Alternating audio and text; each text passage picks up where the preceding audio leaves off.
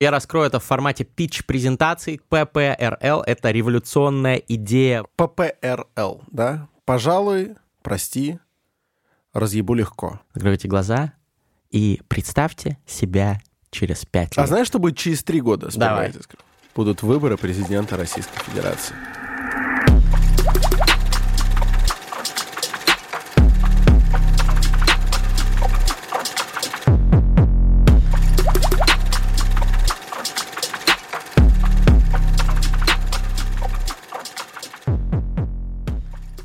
Let me please um, claim that here at Fabuma Records, Yes.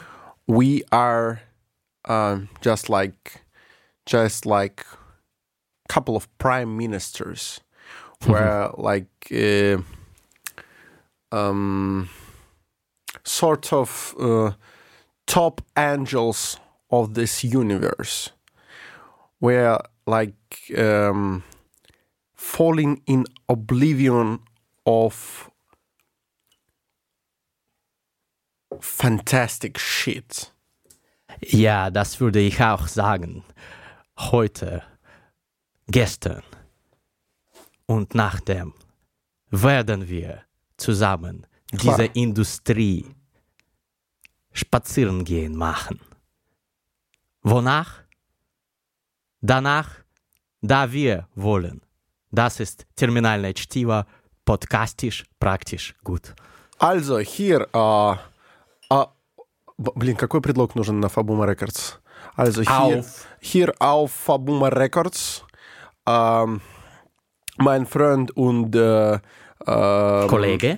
und Kollege äh, Grigori Mastrider äh, und äh, Маш, Маштридер. Mastrider, ja, äh, und ich, ähm, ähm, äh, äh, äh, твой, твой, его, его, Deine? его, Ihre? ihre äh, und ich, äh, Seine? ihre, ihre Kollege, ähm, Ihre?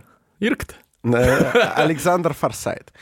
Äh, Ah, merci beaucoup. Voilà. Ja, oh, C'est oui, c'est très bien. oui, oui, c'est charmant, c'est, ähm, äh, как, давай, давай, поехали. О, and how.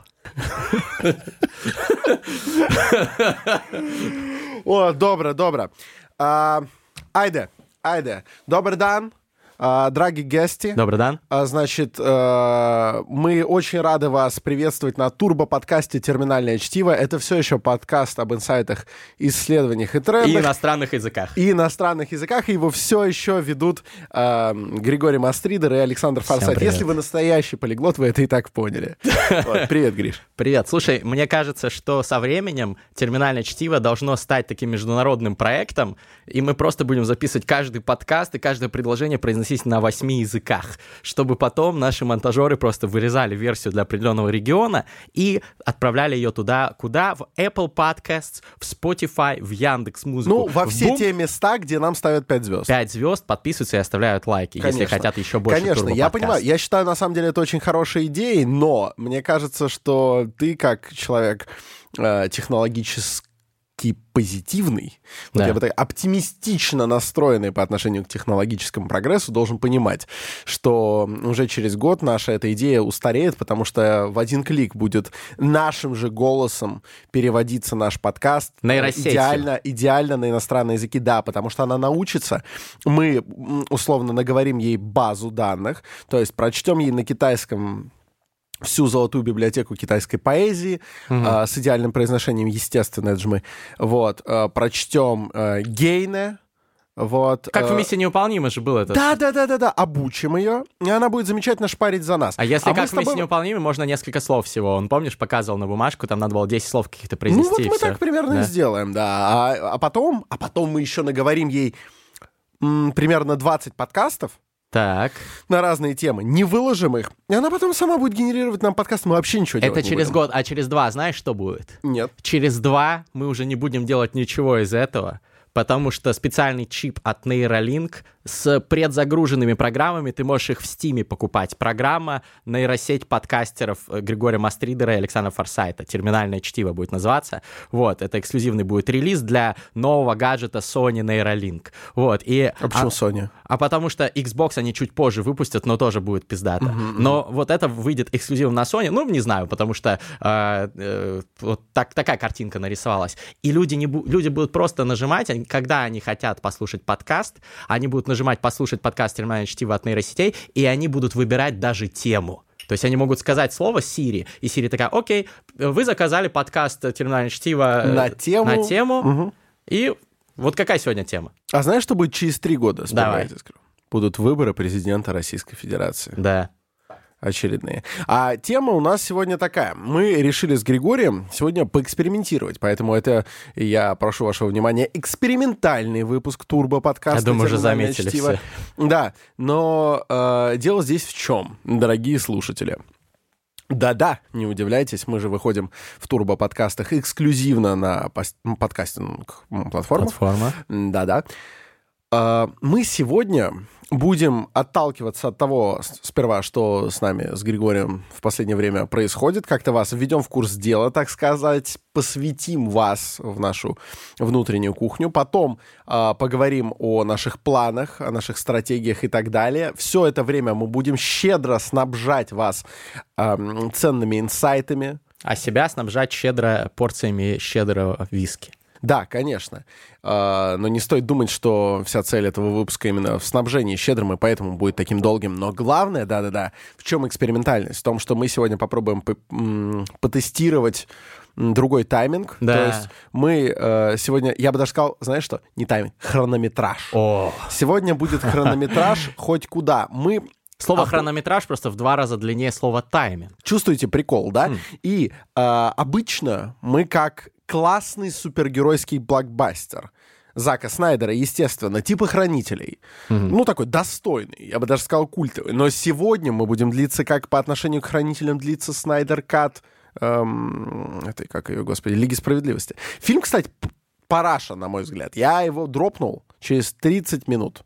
Farsighter Cut сегодня будет. Да, но по длительности, по насыщенности, cut. по продуманности, ну, мы настоящий Снайдер Кат, конечно. Ну, за это стоит выпить. Да. А я тем временем хочу сказать всем нашим э, слушателям и, конечно же, слушательницам. Я бы даже сказал слушательницам и слушателям, потому что, да. ну, приятно поговорить да. э, с девицей. А, я хочу сказать вам, что если вы хотите, чтобы мы делали чаще подкасты на два часа, а не на один, оставьте об этом, пожалуйста, побольше комментариев в следующем выпуске на YouTube терминального чтива и напишите об этом в комментариях э, к нашему подкасту на подкастинг-сервисе, где вы нас слушаете. Мы с удовольствием прочитаем ваш фидбэк. Да, и вы чувствуете, как в словосочетании «два часа» есть слово «двач». Вы понимаете? А, напрашивается тема, если вы захотите, нашего крайне длительного подкаста парного, про двач. парного подкаста про двачи, про имиджборды в а целом. Как нейросеть можно не ждать, можно заказывать подкасты да, уже прямо сейчас. сейчас. И уже сейчас. Подходите к диджею, платите 500 рублей, Мы и он пионеры, поставит вам. пионеры это, этого... Так вот. Да, шутки шутками, как говорит э, Артем Ямпольский, смех смехом, а дальше я произнести не могу, потому что это армейский юмор. Там что-то смехом, да, наверное? Да, там... А вот что-то кверху мехом. А. Так вот, смех смехом, а что-то кверху мехом. Я предлагаю все-таки начать. А, я знаю, ты сказал, там особо нечего рассказывать, но я здесь протестую, потому что ты, на мой взгляд, за последнее время обогатился озарениями, вот, и в целом так новым опытом, да и, и в принципе ты взял определенную планку. Я еще пока не взял, я еще пока не вел реформ, а ты уже вел. Вот, расскажи, пожалуйста, во-первых, как это происходило, что это такое было, вот тебя позвали, я не предлагаю пиарить реформ, хотя я так понял, ребята uh-huh. Я думаю, что многим будет интересно, вот как ты ворвался, это совершенно другой уровень продакшена, там работают десятки людей, сверхпрофессионалов, вы работаете там на циклораме, понимаешь, дед работал на пилораме максимум. Ну, Международный. Этот дед, это не мой дед. Честно, заберите этого, это не мое. Вот. Ну, рассказывай, рассказывай, что ты. А можно я расскажу во фристайле? Да, конечно. Диджей, заводи этот бит.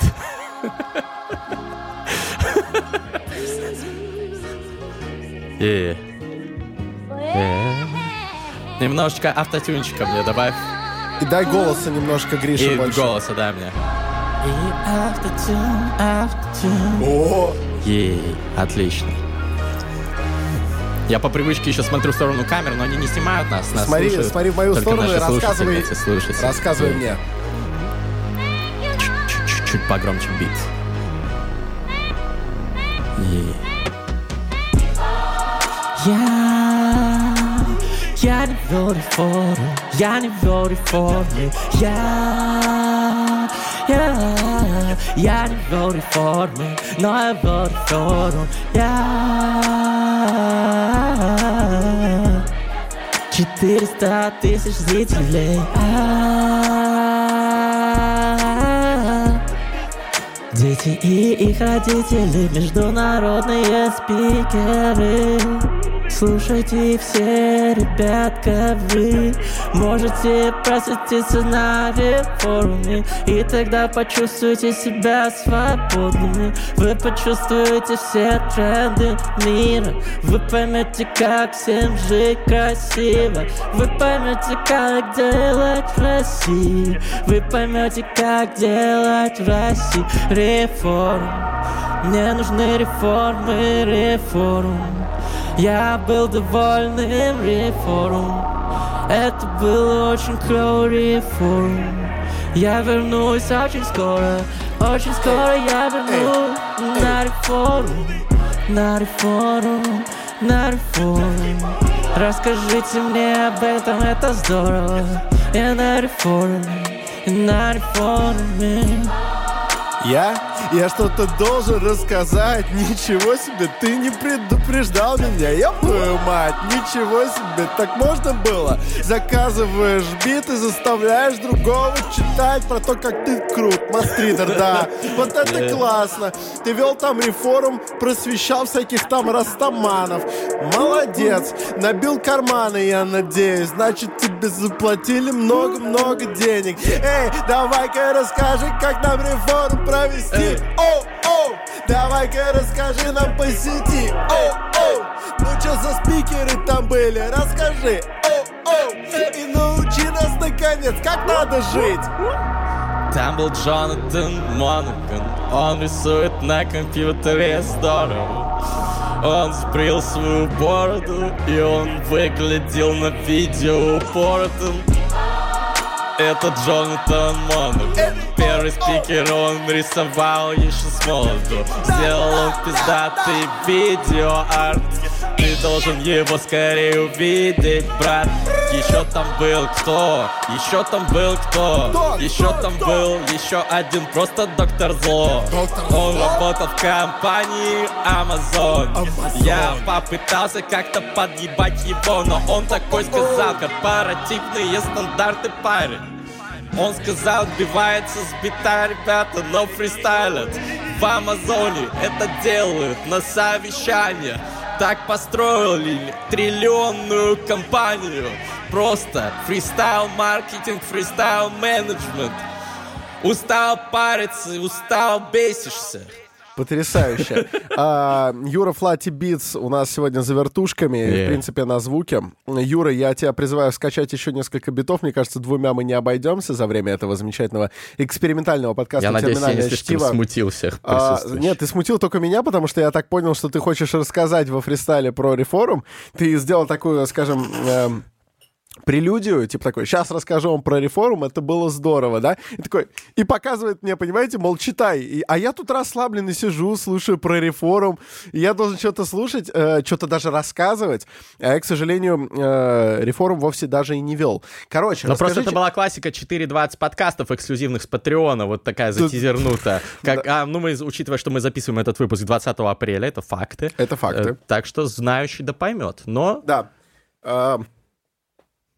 Я призываю тебя, ну, если даже не вкинуть каких-то инсайтов, просто вкратце охарактеризовать experience, когда ты ведешь огромное мероприятие, огромная колоссальная мера ответственности, два дня ты глубоко в этом, Мгм. Но это по-любому открывает какие-то новые горизонты, ну, в плане, там, я не знаю, продуктивности или чего-то в этом духе. Я, я просто по-хорошему завидую даже. Ты знаешь, это как будто ты два дня э, проводишь на съемочной площадке крутого фильма или чего-то в этом духе. Ну, братан, надо отметить, что Александр Форсайт более опытный ведущий, чем я, и более востребованный. Его зовут вести больше мероприятий, так что не забывайте об этом. Я не знаю... Но сами мероприятия мельче, понимаешь? Ну, это- тут дело не в количестве людей. Хотя количество действительно, я даже во фристайле ошибся. Ожидали 400 тысяч зрителей, а пришло больше миллиона на всех площадках. Там была трансляция в Одноклассники и так далее. Я думаю, что большая часть этой аудитории была, конечно, не максимально целевой, но Ты существенно... думаешь, что это думаю, все были одноклассники? И одноклассницы Ну, мои. Вот. У тебя был большой класс. Да. А, Значит, э, мероприятие классное, респект команде, и мы будем продолжать сотрудничество, там скоро ждите анонсов, но а, я хочу сказать, что в целом, ну, Александр, мне кажется, подкастерская школа, она что-то дозначит. Потому что я Безусловно, почувствовал, да, да, что да. я чувствую себя уверенно. Я не думал раньше, что я буду чувствовать себя уверенно перед там, ну, одновременно миллион, конечно, не смотрели, но перед десятками тысяч людей, которые смотрят это в прямом эфире. Вот, а я так вышел, типа, о, прикольно, как будто на съемочной площадке книжного чела и терминальное чтиво. Поэтому мне кажется, что вести свой подкаст, в принципе, это такая рекомендация, инсайт для наших подписчиков, это очень сильно расширяет твое э, окно Авертона в плане того, на что ты способен. Вот. Я полностью согласен, но ты знаешь, мы как будто начали даже э, с другой ступеньки. Я знаю, что у всех уже в зубах навязла история про радио и про все такое, но я стал даже замечать, как э, CEO студии Fabuma Records я стал обращать внимание, что многие люди, которые приходят сюда, записывают свои подкасты, они пишут замечательные подкасты. Я очень горжусь нашими клиентами, э, нашими Покровский гостями. бульвар, 14 дробь 6. Да, э, замечательно, что они приходят, и я действительно с интересом наблюдаю за их работой, но я вижу, какой у них объем правок и всего такого, и я понимаю, что изначально, приди мы в подкасты, мы бы дольше шли э, к тому какому-то уровню э, дискурса. Безрадийной школы, да? Да, да, да, да, да. Да, Потому что то, факт. что нас, э, понимаете, я не сторонник вообще идеи о том, что надо учить плавать так, что ты берешь и бросаешь ребенка в реку, Ага. но иногда это срабатывает, и с нами это сработало. То есть из-за того, что нас сразу без какой-то даже тестовой записи посадили в прямой эфир, без какого-то супервайзинга, то есть с нами был один звукорежиссер, который ничего во время эфира не говорит, у него даже нет такого эм, инструмента. А, он просто сидит рядом с вами, он в какой-то момент выводит вам, э, значит... э, Прямой эфир? да, выводит вас в прямой эфир, у вас загорается красная лампочка, все, работайте. Ближайшие полчаса вас никто не спасет. Вы должны пиздеть, загонять какие-то... И главное, по, возможности, гладко. инсайты. Я призываю вас не проверять наш первый эфир, потому что гладко там не было. Да не, нормально там было. Ну, Я как-то переслушивал. Нормально было, но было, конечно, Ну, конечно, ощущение, что, что, что мы, ну, как бы немножко зажались. Да-да-да. Вот, и первые выпуски так и было. Но мы там за десяток с небольшим выпусков освоились настолько, что потом нам в подкастинге а, как-то было так вольготно, понимаешь? Это как э, Хм. после медицинского прийти, там, не знаю, куда-нибудь еще. Ты На такой, «О, менеджмент Да, ты такой, ты такой, можно спать не 3 часа в сутки, а, например, 6. И тогда ты уже будешь супер крутым. А если ты просто хочешь полениться и покайфовать, но все равно не вылететь, можно спать и 10 часов. Хм. На менеджменте это точно возможно. У меня был Кент, учился на менеджменте в ВАФТе. Знаешь, что такое ВАФТ? А, Всероссийская академия внешней торговли. Красава. Как вообще котируется? А, Ну, мы раньше передавали по экпорту файлы в этом разрешении. И они весили меньше, чем MP3, поэтому котировалось. А, Достойно. Я что хотел сказать? Мы, э, ну, интересная история про э, радийный опыт, и я хотел сказать, что Александр Форсайт, просто, ну, те, кто не в курсе, посмотрите, мы оставим в описании, как Александр Форсайт провел э, выдвижение романа Юнимана, это было блестяще, был блестящий образец ведения, must watch, правда, посмотрите, там час, там я чуть выступаю, но, блин, главная звезда, конечно, Александр Форсайт. Нет, давай так, главная и, звезда ну, это Роман супруга, Юниман. э, и супруга, конечно, Романа В тоже. первую очередь это Роман Юниман, потом это, безусловно, Ксения Юниман, я считаю, и потом я. Но ты в Потом- триумвират точно входишь того вечера, потому что ты был метрдотелем. А, вот, и... Крем де ла кремом был. Да. И, а, и ты бы еще сделал шеф-д'oeuvre. Вот, а, шедевр от, э, для тех, кто не в курсе. э, уф. Так вот, Ауф. Э, Александр Форсайт пиздатый ведущий. Я надеюсь, что я, ну, я учусь у лучших, как бы вот у меня соведущий такой, поэтому я Так. тоже э, впитываю часть этого, этой взаимное пиздатости. а, Поэтому зовите вести на свадьбу. поглаживание, обнюхивание. Да, Прикинь, кстати, парное ведение свадеб Так, от друзья, нас. у нас довольно Давай большая аудитория. А, Я обращаюсь к вам. Друзья, если кто-то хочет жениться и и при этом любит ходить в казино, то бишь э, любит рисковать, а, вы можете позвать нас, и мы проведем свадьбу. На самом деле мы даже не косякнем. У Вот. нас даже есть диджей. Да, у нас- Артура возьмем. у нас, у нас есть весь набор.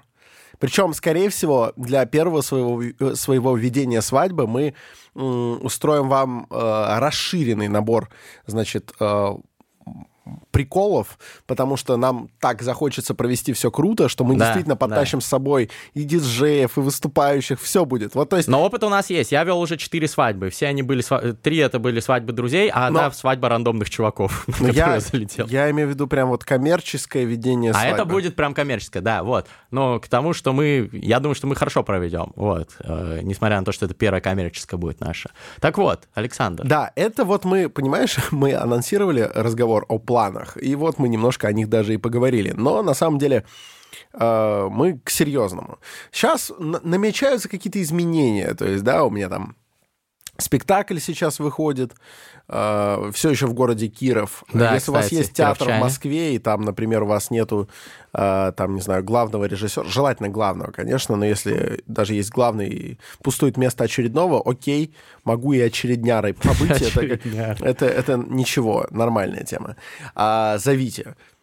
Так вот, намечаются какие-то изменения. Вот в воздухе повисло...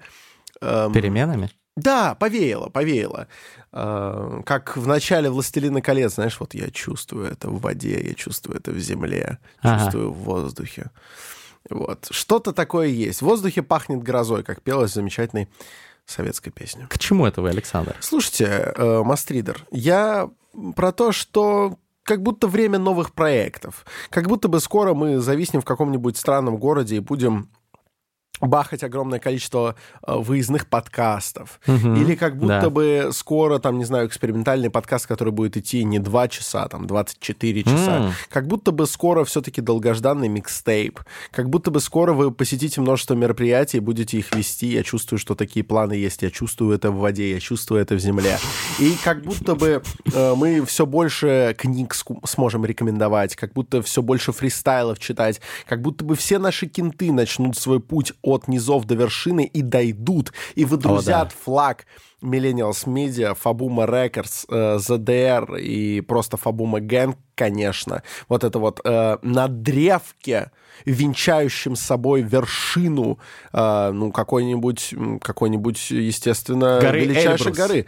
Да-да-да, какой-нибудь, какой-нибудь крыши мира. Право, это как как будто... Как будто э, отважные фрирайдеры начнут спускаться э, с кипенно-белых пиков Памира на сноубордах, выписывая, выписывая своим следом наши имена на склонах непокоренных гор. Вот что-то такое чувствуется. Ну, собственно, Александр Форсайт, во-первых, браво, во-вторых, блестяще пересказал все наши планы, э, некоторые даже в деталях, вот, поэтому не могу не выразить свой респект, но в целом я, кстати, хотел поговорить об опыте твоей постановки спектакля, раз уж ты Ну, имеешь давай. возможность рассказать об этом.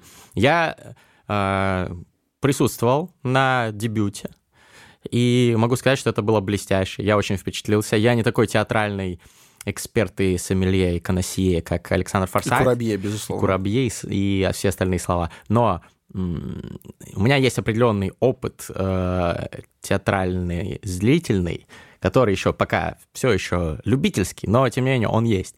И я могу сравнивать с разными постановками в лучших московских театрах, куда меня рекомендовал в том числе ходить Александр Форсайт.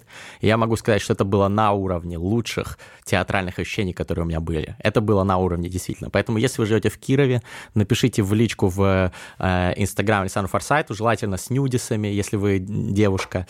Вот. Да, Хотя слушай, не зачем ограничивать да. людей? Вот. Я, я, понимаете, я же не обязан получить сексуальное удовольствие от вашего нюдиса. Только Я эстетическое же- может, да, сможешь, а, например, по- да. Поэтому, если вы, например, замечательный, талантливый пацан, Вот. Да, и хотите послать нюдис? Ну, кто я такой, Не чтобы вас ограничивать? действительно. Да, и если вы действительно его как-то интересно сделаете, то я только ну, могу похлопать.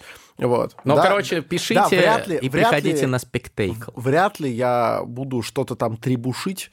Вот, э, если вы, пацаны, пришлете мне нюдис, вряд ли что-то шевельнется у меня физически, но в душе это шевельнется, конечно. Э, Уважение к вам. А, значит, здесь нужно оговориться. Спектакль, о котором говорил э, Мастридер, дескать, он видел в Кирове, это был мой спектакль. Я там выступил в качестве режиссера, и э, совместно с замечательным театральным художником Андреем Медведевым мы э, оформили все это пространство. И я думаю, что формат и, опять же, хронометраж позволяет мне назвать э, героев той постановки. А, Это, безусловно, мои артисты, и я бы хотел выделить э, Владимира Викторовича Севастьянова и Сергея Николаевича Пушкина. Вдруг кто посмотрит, кто их знает. И, ну, радуйтесь, вы знаете замечательных Блестящие, блестящие. мастеров. Э, актеры. Вот. В данный момент спектакль, э, премьера которого назначена на 4 мая, он выйдет э, немножечко в другой э, конфигурации, потому что я там уже не выступаю в качестве режиссера-постановщика. А, Я отвечаю там уже за мультимедиа и... Это другой спектакль. А, да, вот я бы хотел это подчеркнуть. Если вы вдруг такие, господи, так Мастридер расхвалил, пойду и увижу это, это вы уже увидите вряд ли. А, вообще, Возможно, в когда-нибудь в Вообще- театрах Москвы. на- а, вряд ли, нет. Смотри, объясню, как работает театр. То есть это был уникальный Театр- случай, мы те- застали искусство, которое не повторится? Театр и есть. Почему я все Мгм. так э, бегаю вокруг театра, и многим кажется, что это эм, культ старины, который, ну, вот в моей душе теплится. И вот я, наверное, люблю фолианты, э, объеденные мышами еще в 17 веке. Хожу там в дом Пашкова, читаю автографы протопопа Вакума. Я бы хотел, но с театром ситуация другая. Я не отрицала, например, современных форм в театре. э, форм в театре. А, там, не знаю, у меня в том спектакле, который ты видел, алло, у меня там работал ультрафиолет. Это, ну, алло. Ну, это не сказать, что прям пощечина общественному Это не вкусу, пощечина общественному вкусу. Я к тому, что я не говорю, что надо Но ты обязательно... не душнила театрально. Да, не надо играть при свечах э, пятиактную систему, которая была, в принципе, разработана, потому что надо было свечи менять. Вот. И все эти пять примерно равных актов в любой Инсайт. трагедии Шекспира это просто потому, что свечки догорали. Интересно, да. Вот, поэтому они по объему равные, а по смыслу зачастую нет. Короче, к чему бишь я? Э, Театр — это искусство, которое, в принципе, не повторяется. Я уверен, что многие, кто ходит в театр часто э, и любит затаскивать туда друзей, менее склонных к такому виду досуга, вы замечали, что вы посмотрели какой-то спектакль, восхитились, может быть, даже посмотрели его второй раз, такие «да, да, да, да», и побежали к своему дружбану и такие, все, через месяц э, этот спектакль идет снова, идем. Вы приходите и смотрите половину времени на сцену, половину на него, так, знаете, э, резвым глазом на него коситесь, как заяц-беляк. Вот. Э, эдак на него постреливаете, смотрите на реакцию. И, и то, и другое приводит вас в ужас, потому что ваш друг так смотрит, типа... «М, мгм, мгм». А на сцене происходит вообще совершенно какое-то другое действие, хотя слова те же, актеры те же, музыка играется та же. А это И- просто уже режиссер другой. Нет, и режиссер тот же самый. Актеры те же даже. Да, ничего э, не поменялось из того, что можно зафиксировать на бумаге. Просто И речь- другой день. Да, спектакль может не пойти, спектакль может начать звучать по-другому. За это время у у одного из актеров может умереть дед. Э, За это время одна из актрис может просто узнать о том, что она беременна. Это еще очень долго не Это- будет и это даже может заметно. как улучшить, так и ухудшить. Конечно. Все это. Я это к чему? Это не значит, что спектакль испортится. Спектакль, в отличие от кино, а, он никогда не бывает одним и тем же. И именно в этом прелесть Пересматривать театра. можно чаще, чем кино. Да, это более рациональная трата времени, чем пересматривать кино, хотя иногда приятно пересмотреть кино. Ну да. Ты всегда, скорее всего, увидишь в нем что-то новое. Если кино талантливое, это можно и 10 раз смотреть. Но спектакль гарантированно будет каждый раз новым. Что-нибудь пр- произойдет. То есть хорошее кино можно смотреть раз 10, хороший спектакль можно смотреть раз 100. Бесконечно. Ну да, э, сколько хотите. Главное, чтобы это давало вам э, какой-то понт, то есть э, либо удовольствие. Иногда я хожу на спектакли ради кринжа. Я два раза был на омерзительном спектакле. Я не буду его называть, потому что э, питаю уважение к цеху, и в личных беседах я могу сказать, какой спектакль считаю самым долбоебским из всех, что я видел в жизни. Настолько долбоебским, что это прекрасно. Я, я еще не раз пойду, честно скажу. Надо вместе сгонять. Ты, ты будешь в восторге полном. Типа, мне понравится этот спектакль. Да, так что я к чему это все? Это довольно долгая преамбула к следующему тезису. Не переживайте за то, что там какой-то спектакль, вот там, не знаю, уже снят с репертуара, там какой-нибудь «Берег утопии», э, снят с репертуара Рамта, а он был действительно великолепным. Но я был на нем два раза с перерывом там года в 4 или в 5, и это были уже разные спектакли. И вот его сейчас сняли, будет поставлен новый, и он будет отличаться примерно настолько же. Угу. Так что Друзья мои, а, того спектакля, что видел Мастридер, не будет уже никогда. И ну, я это... сейчас прям немножко загрустил. И это неплохо, это неплохо, это специфика данного искусства. Оно живое, и поэтому театр не умирает. Именно поэтому, потому что он постоянно обновляется, он никогда не стоит на месте. Его форму невозможно зафиксировать, поэтому снятые на пленку спектакли за редчайшими исключениями очень скучные, потому что они э, уже перестают быть театром, угу. живым и существующим здесь и сейчас, но еще не становится кино, потому что не применяют весь инструментарий кино, который тоже подарил нам ну, замечательное зрелище. Это не туда и не сюда, это не рыба и не мясо. И это не Beyond Burger, как бы, это, это ничего нового, это скорее вот, ну, не не получилось, да. Ты сшил и не брюки, и не пиджак, а что-то среднее, ну и это даже не комбинезончик. Это была великолепная ода театру, за которую я бы выпил. Александр прям браво. Никто никогда так мне театр не продавал эффективно. Но теперь расскажи про режиссерский опыт. А, ну, значит, э, это я все к чему. Значит, э, тот спектакль, вот его оставим. Новый спектакль — это новые артисты, тоже очень профессиональные. Это тот же театр, а это другой э, постановщик, и я выступаю вот в качестве режиссера мультимедиа, и я уверен, что останутся какие-то мои идеи, какие-то мои заделы, будет расширена в Кировской театральной часть. школе. Я а, уверен, останутся твои заделы. Я надеюсь. Но это, только, это пока что только в Кировской. Дальше пойдет Я там надеюсь, я надеюсь. А, кресло постановщика занял э, талантливый режиссер угу. э, Евгений Юрьевич Ланцов, главный режиссер Э, Кировского облдрамтеатра. Круто. Вот. Э, и я сам с большим интересом жду премьеры. Кстати говоря, с большим интересом ждешь всегда и своей премьеры, и чужой. Это всегда процесс захватывающий, потому что до самой последней репетиции, даже до генеральной, до самого последнего прогона ты не видишь тот спектакль, который получится. Премьерный нерв никто не отменял. Артисты выйдут и сделают что-то новое всегда. Ну, это как минимум характеристика хороших артистов. Там uh-huh. работают хорошие артисты, я в этом всем уверен. Но не думайте, что вы увидите то же самое, что увидел Мастридер. Если вы захотите, если вы будете в Кирове в это время, приходите 4 мая на премьеру. Я уверен, что я смогу даже сделать несколько проходок. Я не уверен, что смогу сделать всем желающим. Вот, но условно, Но там, если знаю, вы выложите пяти, сторис пяти первым я смогу. Первые а, там сейчас есть просто большие ограничения а на премьеру билеты раскупаются достаточно плотно, и в какой-то э, момент я просто выберу свою квоту на приглашение. Ну, поэтому в сторис отмечайте Александра Форсайта, рассказывайте, почему вы должны попасть на спектакль Александра Форсайта, опера... Э, режиссера мультимедиа. Вот. Да. И...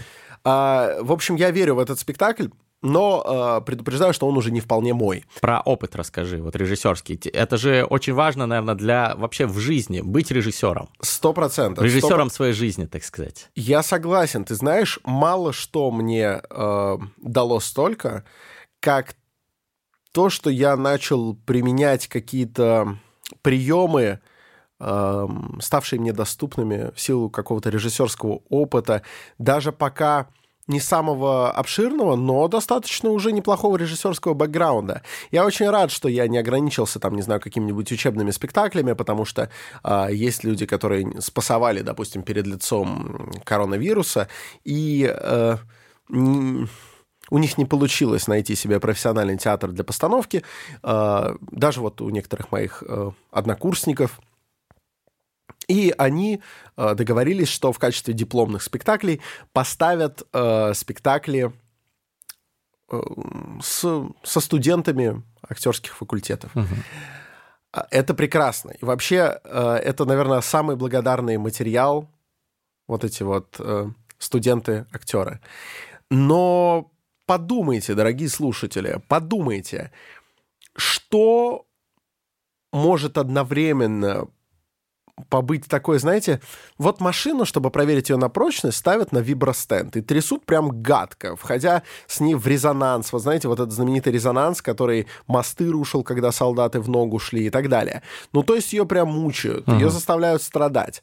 А если она это выдержала, значит, машина клевая. Можно переходить к краш-тестам. А вот э, режиссерский опыт в профессиональном театре, особенно если вы человек молодой, условно вам меньше э, 40, вот я бы так это характеризовал. Потому что после 40 вы как будто бы автоматом выглядите довольно а, авторитетно. Как это, будто вы прошли краш-тест. Это человеческая психология, она завязана, кстати говоря, вот если вспомнить мой бэкграунд еще с психфака, опять же, здесь такой микс получается. Uh-huh. Это завязано на определенных э, точках возрастной психологии, а, преодоление определенных возрастных кризисов, значит, э, преодоление уже определенных а, возрастных паттернов и так далее. После 40 вы уже как будто бы для большинства эм, из этого растут все вот эти апеллирования к возрасту. Типа, mm-hmm. ну ты меня послушай, как бы я тут жизнь прожил. На многих это работает. А артисты очень люди легковерные, это специфика профессии. Они должны уметь поверить в то, что они короли, а они тут только что вышли из-под таблички «не курить». Вот. Эм, значит, они должны уметь верить. Они тебе будут верить условно на слово. Так, ну, с долей скепсиса, но верить. А вот если тебе 25 ты приходишь в профессиональный театр, там люди по 30 лет играют, и ты должен а, навязать им свое видение. Mm ты не можешь э, пойти у них на поводу, потому что в таком случае это ничего плохого, но это другой жанр, получится капустник. Артист один скажет я вот это умею хорошо делать, смотри, у меня отлично получается, ты такой, действительно отлично получается. Второй скажет тебе, а у меня вот это, и это отлично с ним стыкуется, ты такой, ну да, да, да. И они будут тобой, правда, очень довольны, но спектакля не получится, потому что угу. спектакль выглядит э, законченным произведением именно потому, что есть отдельный человек, который сидит все время в зале и выстраивает так, так, как он э, это видит. Режиссер. Конечно. А... Короче, soft skills неебические нужны для того, чтобы, что, чтобы сделать то, что сделал ты. И самое смешное, тебя к этому готовят, но ты никогда не будешь до конца готов. А как тебя готовят, кстати, вот в «Щуке» тебя готовили как стать режиссером? Там были, ну... были уроки по тому, как разъебывать непокорных актеров? А, так вот, я к чему хочу сказать. Мне кажется, что не, безусловно, были, да. Интересно. То есть а, это постоянное... Эм, вот я тебе объясню, как этому научить. Давай. А, вот если научить быть, там, не знаю, талантливым режиссером нельзя, ага. это, ну, ты можешь сам научиться. Я, я не, не сторонник идеи о том, что все это только, там, не знаю, какая-то одаренность. Потому что, например, Фрэнсис Макдорманд, э, замечательная актриса, она же Фрэнсис? Да. Вот. А, у меня, ты знаешь, я иногда такой фанвизин. Он же Денис, да? Не путайте с э, Мартином Макдонахом. Но иногда они как бы работают Но иногда вместе. они, да. Вот, она сказала, что ничто ее так вообще не задрайвило, как то, что она пришла когда-то, значит, в актерскую школу, и ей сказали, ну, у тебя дарования нет, тебе придется дохера работать. И она такая дохера работала. Здесь мы уже приходим, знаете, к подкасту с Артемом Емпольским, советую всем посмотреть, что в театральных душит. Но я что имею в виду? Угу. Что э, не все дело в даровании. Многому можно научиться. И вот именно научиться soft skills, которые, которые пробивают вот эти вот самомнения мастеровитых актеров, которые позволяют вам убедить, э, там, не знаю, директора в том, что вам надо дать очень-очень много денег, потому что вам нужно купить авторские права на пьесу, э, а почему именно на нее и так далее. Это все нарабатывается не только за счет набивания собственных шишек, хотя это обязательная проверка, на мой взгляд, именно если ты хочешь быть в профессии. Но применять навыки ты можешь и без этого краш- краш-теста. А, нужно составить такой м, объем э, ситуаций. Ну, условно, как Библия учила людей, как надо жить хорошо и плохо, просто По условно кейсам. рассказывая... Вот да, это делай, набор- это не делай. Этих камнями Да, но- забивай. нет, но смотри, вот если ты просто скажешь, это делай, прелюбодействуй. это не делай, это среднеубедительно, зависит от твоего а, авторитета. типа, а вот эти вот сделали это, а И их вот заебашило. получилось. Да. А Ты Содом и Гоморра. Вот, это уже выглядит, да, Да. это уже выглядит серьезно. А еще, еще серьезнее, вы- это уже, это все-таки какая-то божья кара. Так. А вот если чисто, и такие истории тоже есть, да, вот один человек порамсил с другим человеком, и этот ему что-то вот так доказал. Там, не знаю, какая-нибудь вот эта притча про отца, который, помнишь, э, прутики в веник сложил, да? Да, да, да, и, и типа так у далее. них сломать. Это чуть ли не каждому ребенку А рассказывают. я думал, это пост ВКонтакте такой. И у тебя, это и Джейсон Стэтхэм говорил, это все, все, э, все великие умы рассказывали эту историю, э, или им это рассказывали в детстве, ну, обязательно. А, Это дает такую визуализацию ситуации, которая очень эм, расширяет э, ее спектр применения. То есть ты по аналогии видишь что-то похожее, такой, о, о, значит, э, условно подставляешь в это уравнение свои переменные, и можешь выйти из положения. Так вот, обилие историй, ситуаций э, с описанием того, как, э, там, не знаю, э, великие режиссеры, э, там, талантливые организаторы и так далее, и так далее, выходили из тех или иных труднейших положений, они могут позволить вам наработать вот эту базу. И в какой-то момент действительно я поймал себя на том, что я сижу и с актерами такой просто в какой-то критический момент, а с актерами любой момент критический, выхватываю откуда-то из загашника какую-то историю, которую мне условно в Кириллке... э, в Кириллке... Историю типа как в «Бешеных псах» такую про в фильме. Да? Да, да, да. Условно там в курилке мне, а, там, не знаю, Михаил Петрович Симаков что-то рассказал, да, и добавил в конце, вот это мы копнули. И я вот это вот все, значит, забираю, подставляю свою историю и нахожу выход. Короче, Красиво. а, это все, это все на самом деле комплекс навыков, который можно применять, ну вот даже если ты там, не знаю, ведешь, эм, ведешь выдвижение Романа Юнимана. Да. И какая-то там... Или там- знакомишься с девушками Я тебе честно скажу, вот такой на инсайд. выдвижение Романа Инсайд. Юрьевна.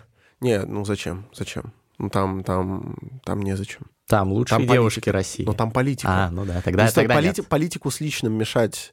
Э, понимаешь? А если не ты политик, то можно знакомиться, наверное, Слушай, с девушками это- это на вопрос философский. Романа Юнимана. Но я, что вот хочу не рассказать. политик. Там была ситуация, короче, на, на выдвижении Романа Юнимана. Ссылка на видос в описании. И как бы... Слушай, я не знаю. Ситуация в можно, видос а попала? можно рассказывать, нет? Можно? А, ну, она попала, в общем. Ну, видос-то как бы там целостный, оттуда ничего не вырезалось. Но туда не попало все мое внутреннее метание. Есть такой парень, э, на мой взгляд, замечательный, мы с ним отлично ладим, э, э, по фамилии Меняйло. Ага. Вот. Он тоже политик, независимый, насколько я знаю, независимый. Да. Ну, это не берусь э, Ну, отвечать. оппозиционный. Я меньше за ним слежу. Да. Ну, точно оппозиционный, да. И он а, несколько смазал карту будня, э, выйдя на сцену, значит... эм, А, это когда его это... а? Короче, когда э, господин Меняйло стал продвигать э, дискурс о том, там, чей Крым и так далее на выдвижении, и я здесь вообще-то не берусь дискутировать о том, чей он и так Мгм. далее, а просто это несколько внесло сумятицу, потому что возникла Раскол какой-то да, масс. да, да, возникла Да. ситуация, ситуация, когда нужно срочно как-то снять напряжение, реально возникшее в зале. Вот по видео этого не скажешь, а ты был в зале и, по-моему, к тому моменту готовил свое выступление. э, Не, я, я прочувствовал это. э, Но вот было такое, люди так немножко подобрались, причем э, все по-разному. И как-то Это надо, неправильно, и как-то, как-то это да. надо быстро снять. И вот реально какой-то вот такой театральный навык всплыл. Я такой, сейчас надо... Вот я бы как режиссер, если бы я ставил спектакль про это, у меня бы сейчас вышел челик и какую-нибудь такую шутейку. хуйню какую-нибудь сказал такую, веселую. такую э, даже чуть скобрезную, желательно играющую с тем, что резонирует с культурным кодом каждого. Так. И я там что-то пошутил про самогоночку, Да, про да, выпивку да, да, да, точно. и так далее. И все условно в Чётко. зале, ну, э, по культурному менталитету ты кто, э, значит, по культурной идентификации так точно, там в основном были русские в зале, Мгм. да, и у всех как-то срезонировало, потому что все такие, у, у всех может быть разное мнение про Крым, Да. да, но все мы русские, у нас вот эта тема водки, балалайки, медведи, холод и так далее. И все резко стали одними старыми добрыми э, русскими, которые любят пошутить про водочку. Вот так, оп. Вот когда стереотипы могут быть использованы во благо, кстати. Да, а так э, на этом, на самом деле, во многом юмор строится. Да. Вот в нашем выпуске с Таней Щукиной О, отличный выпуск. она много говорила про то, Ссылка что вполне можно шутить на стереотипах. Ну да. Главная задача, чтобы это было смешно И по-доброму. и по-доброму, да, чтобы вы были уверены в том, что у вас э, нету э, какого-то злого отношения. Особенно по- на стереотипах по отношению к себе и к своим представителям своей нации. Ты Это имеешь на это моральное безоп- право. Это вообще бы. самое, самое э, морально безопасное, что Самая можно делать. Да, это замечательно. И Чин-чин. поэтому как раз я считаю, Адам Сэндлер замечательно сделал фильм «Не шутите с Зоханом». Ты знаешь, мне уже прилетело в личку в инсте, Ну-ка. что... Сейчас я отопью немножко замечательного виски двойной выдержки. А, напоминаю, что запись проводилась на студии Фабума Рекордс, Покровский бульвар, 14 дробь 6. Чудно. ОГРН. Да-да. Та-та-та-та-та. Я не помню наизусть ОГРН. А, Так вот, мне прилетело, ты представляешь, пришли специалисты, настоящие ценители, которые мне такие, Александр, Александр, но это же Адам Сэндлер, это же низкопробнейший юмор, это же, это же условно... а, Это днище. да, там никто так не сравнивал. Это катехизис долбоебизма. условно посыл был такой, ты еще похвали, а, значит, комедии от бывших второсортных КВНщиков. Во-первых, во-первых, я очень люблю Диму Мультифрук. Он наверняка слушает, респект, бро. Вот. А, а во-вторых, во-вторых, это, это так глупо и странно. А, Это я, я даже не знаю. Во-первых, у любого человека может быть что-то удачное, там, не знаю, а, законченный выпивоха, а, страдавший лишним весом и так далее, и так далее, да, и как бы все равно Уинстон Ты про Черчилль, меня, да? что ли? Я уже подумал сначала. Нет, нет, ну, типа, Законченный выпивоха, страдавший бы- лишним весом, стал биохакером. Да, да, да, да. Это, это про... Это про... Не, ладно, это про тебя. Ну вот. Ну, возможно, Павел Дуров, кстати, бухал раньше. Но он вряд ли страдал лишним весом, прям так уж. Ну да. Короче, он им наслаждался. Э, Я не вижу смысла вот вот проводить какое-то сравнение. э, Ну, хорошо. Или это так же глупо, как когда сейчас кто-то высказывается в поддержку Алексея Навального, да, опять же, вот я не, не призываю сейчас разжигать какую-то там дискуссию. Алексей, респект Но, и здоровья. Да, вот Алексей, он должен быть на свободе, да? Вот я это говорю, я Александр Форсайт, это мое мнение. А Как бы я ни относился к его каким-то политическим позициям, это факт. Э, Человек не должен э, проходить через то, через что он проходит, это абсолютно противозаконно, и это... э, Противогуманно, если бы, противобесчеловечно. если бы это происходило в царской России, вот, то к этому можно было бы применить э, формулировку.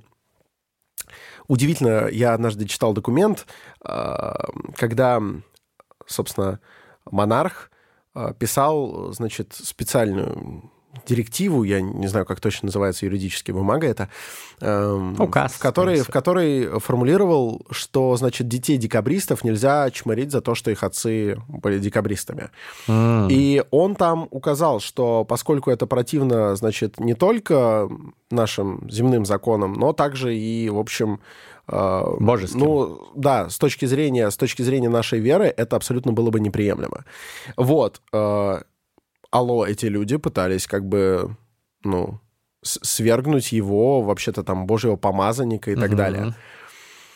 Но это Так очень вот, благородно. так Кра- вот. Красивое время было, конечно, 19 век. Да, так вот то, что сейчас э, происходит э, с э, Алексеем Навальным, я считаю, что это действительно и противозаконно, и противогуманно, и если вот э, люди, которые этим занимаются и довели ситуацию до такого состояния. Вот они стоят со свечками, да, вот сейчас вот эм, этот подкаст пишется, тут вот Пасха на носу, как бы, да. Мгм. Люди будут опять со свечами стоять, и они позиционируют себя как христиан. Это невозможно, это не вяжется.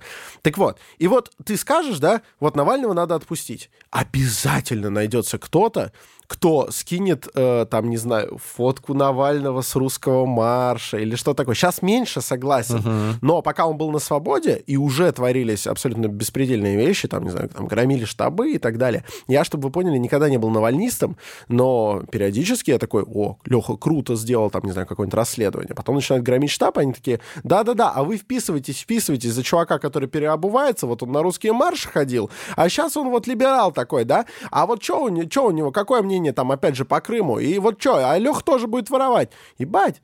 Вот. Вы... Комбо, Вы, бинго. вы такие, вы такие умники, да? У нас Адам Сэндлер второсортный комик, да, так хер ли он самый высокооплачиваемый актер Голливуда. Это тоже, кстати, ничего не Адам значит. Сэндлер? Да, Я не знал? знал, нет. Он подписал, э, по-моему, с Netflix эксклюзивное соглашение, уже сейчас второе, на миллиард долларов. Да ладно. Миллиард. Охренеть. Потому что он снимается только для них.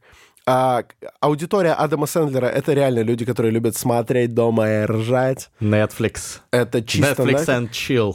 А, Netflix производит фильмы быстро. Сценарии для фильмов Адама Сэндлера чаще всего тоже пишутся быстро и снимается И нетрезво. Адам Сэндлер, ебать, как быстро. И, а, кстати говоря, алло, э, пацаны, которые мне писали про Адама Сэндлера, которого я похвалил за «Не шутите с Зоханом», а всем смотреть «Не шутите с Зоханом», кстати говоря. Но если бы он был такой хреносос, как вы говорите, абсолютно бездарный актер, так нахера же его Тарантино звал на роль жида медведя в «Бесславные ублюдки»?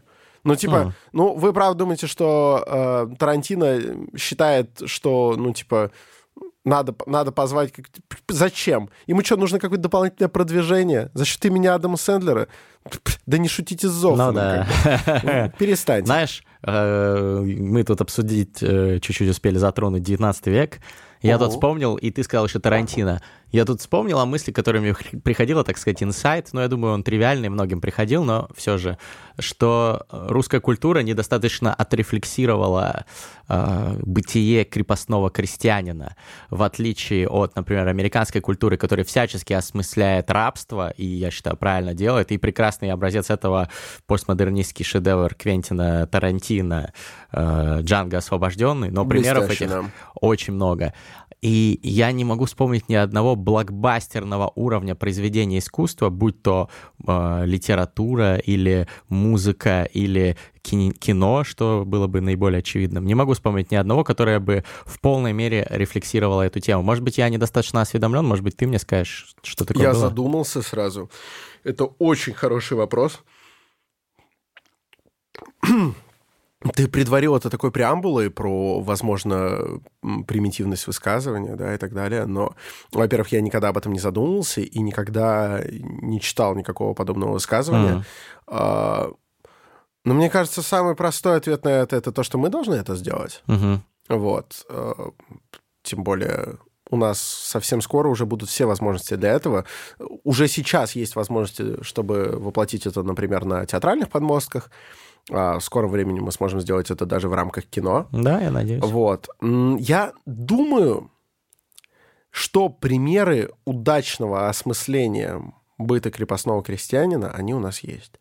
Но а, поскольку мы вынуждены прикладывать усилия для того, чтобы это вспомнить, это означает, что они недостаточно блокбастерные, Да. они недостаточно в культурном коде, потому что, ну, даже если не брать там Джанго освобожденный и вообще кинематограф, ну вот сходу, да, ну что-нибудь, да, про... Про, Про рабство э, в Америке? рабство, да. Подземная... э, Хижина дяди Тома. Хижина, э, подземная железная дорога Колсона Уайтхеда сейчас бес- бестселлер. А, отличные, отличные всякие... а, ну, все-таки, да нет, безусловно, перекликается там «Приключения Геккельбери Финна». Конечно. И так далее, и так далее. Сразу в голову что-то приходит. А у нас про крепостных конкретно, вот чтобы именно про них. Да. Не особо. А то, что есть, оно такое, оно очень лайт. Ты знаешь, ты знаешь причем талантливое, но это не настоящее, э, не настоящее отражение То есть быта. какие-то Я- главы из Анны Карениной, это не, не про... э, Главы из Анны Карениной, что-нибудь сентиментальное в духе э, Карамзина. Мгм. Это очень все мило, но, ну, бедная Лиза, это, это, это не про крепостную. Мгм. Ну, э, ты как ее не позиционируй, да, к какому сословию ее не отнеси, это... э, Ну, короче, преступно, что нет, потому что рабство и крепостное право примерно Причем, ты в знаешь, одну эру я бы не сказал, я бы при этом не сказал, что вот тот же Геккельбери Финн или Хижина дяди Тома в полной мере отражают быт эм, североамериканского раба черного. Они тоже несколько ну, романтизируют происходившее там. Но сейчас есть современная black literature, которая Вот, раскрывает вот, очень вот, много. Вот, вот, Они я занимают хотел- топы. И, и я хотел сказать, что, наверное, оттолкнувшись от культурного фундамента, заложенного вот э, этими произведениями в некотором роде, Мгм. да, а, которые ввели вот роль черного на, ну, скажем так, на этот подиум общественного внимания, они уже раскрывают даже мрачные стороны, реалистичные стороны. А у нас действительно как-то пока такого мало. Но тренд на это определенный наблюдается, потому что, ну вот у нас есть Водолазкин с русским средневековьем, да? Да. И я думаю, недалек тот час, когда действительно историк-энтузиаст с литературным дарованием э, напишет, э, напишет нашу большую книгу, посвященную русскому крепостному крестьянству. Да, это мог бы быть, Я- кстати, Алексей Поляринов. Я думаю, что это, это не просто возможно, я думаю, что это обязательно будет. Да.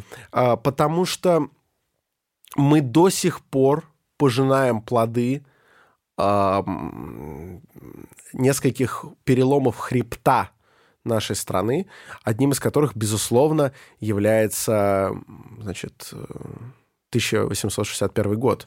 Э, И оттуда все эти, все эти легендарные реплики, э, они не с потолка взялись, когда во всяких там пьесах э, там, старые лакеи говорят про большую беду и так далее. Далеко не все восприняли это как нечто нормальное, потому что это, это ударило по быту, перевернуло его с ног на голову. Да, кому-то стало лучше, кому-то стало невыносимо хуже.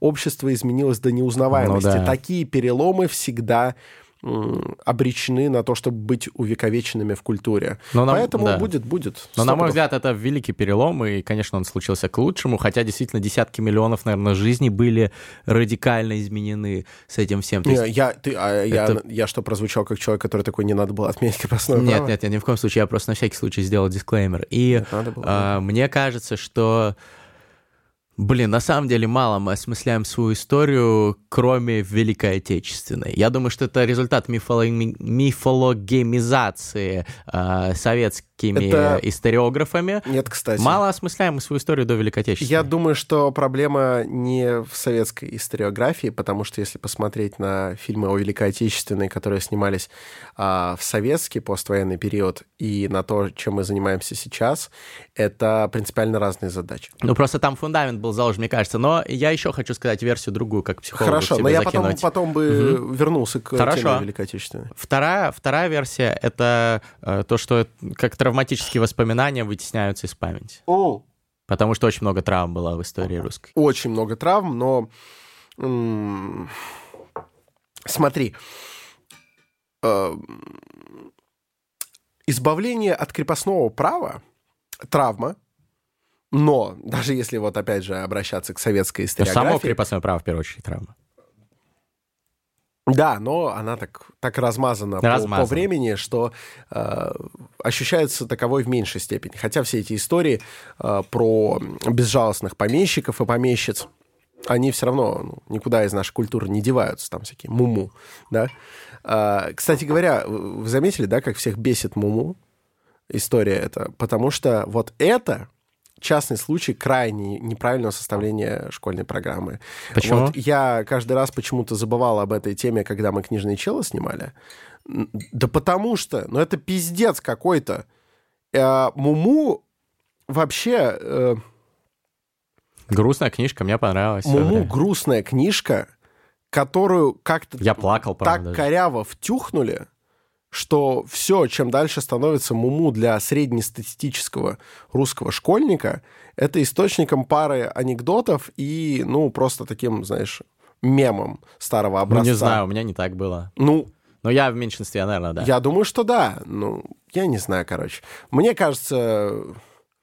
Мне кажется, вот надо грамотнее преподносить исторический контекст. Но про это вот я как раз говорил. Просто вот Книжном пример. челе. пример. Мы дадим ссылку Ну, на первый книжный пример. чел с Александром Форсайтом. Так вот, значит, э, крепостное право — боль, но все-таки, да, избавление — это такая определенная победа. В принципе, с Великой Отечественной то же самое. Невероятная боль и победа, и как-то ее мы не замалчиваем. Это травматический опыт, который гораздо ближе к нам, и поэтому гораздо болезненнее ощущается, должна бы вычищаться, эм, если мы говорим про вытеснение негативных воспоминаний, то вот это как раз должно бы вытесняться. И, кстати, у реальных участников Великой Отечественной, и при всем уважении, кстати говоря, к труженикам тыла, Мгм. Если говорить именно про фронтовиков, то вот они-то как раз не очень любили про войну Конечно. трепаться и э, этим всем заниматься. Ну, это же просто ад. Конечно, через который ты конечно. Так проходишь. что вот уж что вытесняется, так вытесняется. Но А так пиаром занимались не фронтовики, в том-то и дело, а Ну, так тыловые в, тако- ребята. в таком случае, в таком случае, э, и если вот применять это правило и эту логику, то тогда и крепостное право должно было быть переосмыслено, потому что это, это, это очень плодотворная вообще-то тема. Мгм. Ну, согласись, значит, страна рабочих и крестьян, да, про крестьян крепостных так мало всего. Но вот про Великую Отечественную, мне кажется, даже интереснее. Опять же, в преддверии э, Дня Победы. Да. Я никогда не буду э, петь в хоре людей, которые м, призывают отменить э, День Победы э, и не праздновать его. А, И я даже не считаю, что его нужно объявить днем траура и днем скорби, поскольку э, м, если вам хочется подобного дня, то, мне кажется, лучшей даты, чем 22 июня для этого и найти невозможно. Мгм. Да. А 9 мая, мне кажется, э, с гораздо даже большим правом, чем, там, не знаю, 1 мая, оно есть в сердцах людей как праздник героизма, стойкости. А, Просто нужно немножко скорректировать, эм, скорректировать логос. А, Логос в смысле э, мифологизацию? Да, то есть как мы об этом, как мы об этом рассуждаем? Нарратив. Да, и он, в общем-то, был достаточно в правильную сторону До направлен. недавних пор, да? Да, и вот, вот э, ты, например, сказал про советскую историографию, когда был заложен базис того, что мы видим сейчас на каждое 9 мая, совершенно нет. Совершенно не согласен. Если посмотреть на советские фильмы, условно, о Великой Отечественной, а, начиная, собственно, с ее конца и до развала СССР, Не, согласен. с каждым годом Согласен. это все больше боли, все больше неоднозначности, все больше серой морали, Мгм. И- Ты прав, ты прав, я хуйню сказал. а, и если бы этот вектор был продолжен, я думаю, даже такой претензии, какую сейчас многие умные люди высказывают, ее и не было бы. А, под- почему? Потому что люди, а, знаешь, вот это вот ощущение счастья, что это кончилось, оно все-таки уходит, как и любое яркое, светлое ощущение. А мрак, мрак потерь, э, мрак ну, даже сложно это описать. Вот я сейчас пытаюсь облечь это в слова. Трудно подобрать правильные. Ком в горле становится, если Мгм. подумать. И э, вот если говорить о кинематографе, то советский кинематограф с каждым годом все больше осмыслял вот эту черную сторону. И да, советская политика далека от идеальной, но если говорить о Великой Отечественной, то все с каждым годом нарастал дискурс, что война, какой бы там ни было поб- к- к- какой бы победой она не увенчалась, Это все равно ужасно. это самое страшное, что может быть. А, И если поначалу все было так идеально, и там был вот какой-то один предатель, но по нему, в принципе, сразу было видно, а все остальные такие герои, то к концу выходят эти фильмы, где геройские абсолютно солдатики попадают в какой-нибудь плен, там попадают э, в руки, значит, негодяев, коллаборационистов, и как-то они, значит, ведут себя как обычные люди. И это самое страшное. Вот это, вот это дискурс, который был крут. У меня возникла новая версия после твоих этих аргументов. Мгм. Мне кажется, что проблема не отрефлексированности э, времен до Великой Отечественной в том, что мы не до конца все-таки отрефлексировали Великую Отечественную. Вот мы по этой дорожке подошли, близко вот в, в годы там позднесоветские уже э, это все э, в ту сторону пошло, но не появилось, условно говоря, Джанга освобожденного про Великую Отечественную для России. Я не говорю, что это должен быть какой-то э, пародийный, как там спагетти-вестерн, я имею в виду то, что это должно быть постмодернистское произведение, которое осмысляет все эти вещи и кристаллизует их как-то, может быть, болезненно, остро и постмодернистски, чтобы можно было сказать, да, мы отрефлексировали тему Великой Отечественной. Ну да, но у нас есть вообще такая э, тенденция, что мы неправильно объявляем, мне кажется, мы не умеем правильно объявить что-то сакральным. Угу. Ты знаешь, у нас у нас в этом смысле действительно другая ментальность. И вот после выхода э, Джанга был в рамках Saturday Night Live, по-моему. Популярного американского телешоу. Сделан ролик, псевдо-тизер, пародийный, э, фильма Jesus Uncrossed. А, я видел, вот. Да. Ссылка в описании. А, надо ли мне напоминать, что Америка — это суперхристианская страна? А, до сих пор, даже сейчас наш какой-то там, да, такой просвещенный и рациональный век, а, чтобы выиграть выборы, все еще надо, чтобы ты был добропорядочным христианином. Причем протестантом желательно. Конечно. Ну, очень желательно. Кроме Кеннеди. Вот. Очень желательно, чтобы ты, ну, как минимум, ты должен быть верующим, ты должен быть христианином, а, значит, э, Америка — это град на холме, э, и так далее, и так далее, и так далее. И при этом спокойно, в крайне популярной передаче очень стебно подается вообще-то история самой трагичной смерти в истории человечества, если брать э, в, в плане культурного значения. Да. Распятие Христа. Распятие Христа. А, значит, Вин Греймс играет э, Понтия Пилата. Вин и... Греймс из да, «Неволнимы»? Да, и он, он черный, и он говорит, что ты знаешь, он «Judas Iscariot, chill, man, chill». Вот, вот эта вся херня. Значит, э, я даже не буду все перечислять, что там. Лучше найдите этот ролик, Ссылка сами в описании, да. да. да. А, для них священна эта история? Безусловно, да. Они могут кекнуть, они могут э, дать немножечко, это даже уже метамодерн, наверное. Uh-huh. Да, они могут. Для нас священная тема, ну ладно, Великая Отечественная была недавно, еще живы ветераны, но даже, мне кажется, через 50 лет, если все будет идти так же, как сейчас идет, мы не сможем такой степ сделать. Ты понимаешь, у нас попытались экранизировать что-то типа крайне пошлого анекдота про Штирлица, растянутого на целый фильм. Получился фильм «Гитлер капут». Я считаю его очень смешным. А, ты мне про него рассказывал. Да. А, Бэткомедиан его разъебал страшно. У него оценка на кинопоиске что-то типа 2,5. Хм. Блин, надо посмотреть. Звучит как интересный фильм. Это, да еб... Типа, если настолько низкая оценка, значит, он настолько мощная, хотя и негативное, но впечатление произвел. Да, ты вот я, кстати, вам советую, дорогие слушатели, если у вас вот есть вечерок, когда вам хочется покекать с друзьями, но, возможно, даже над плохим кино, посмотрите э, «Гитлер капут», и вполне возможно вы составите о нем негативное мнение. Потом чуть-чуть подостыньте и посмотрите фильм «Аэроплан», если еще не видели. Постарайтесь взглянуть на это трезво и сопоставить. Это абсолютно одинаковые приемы юмора.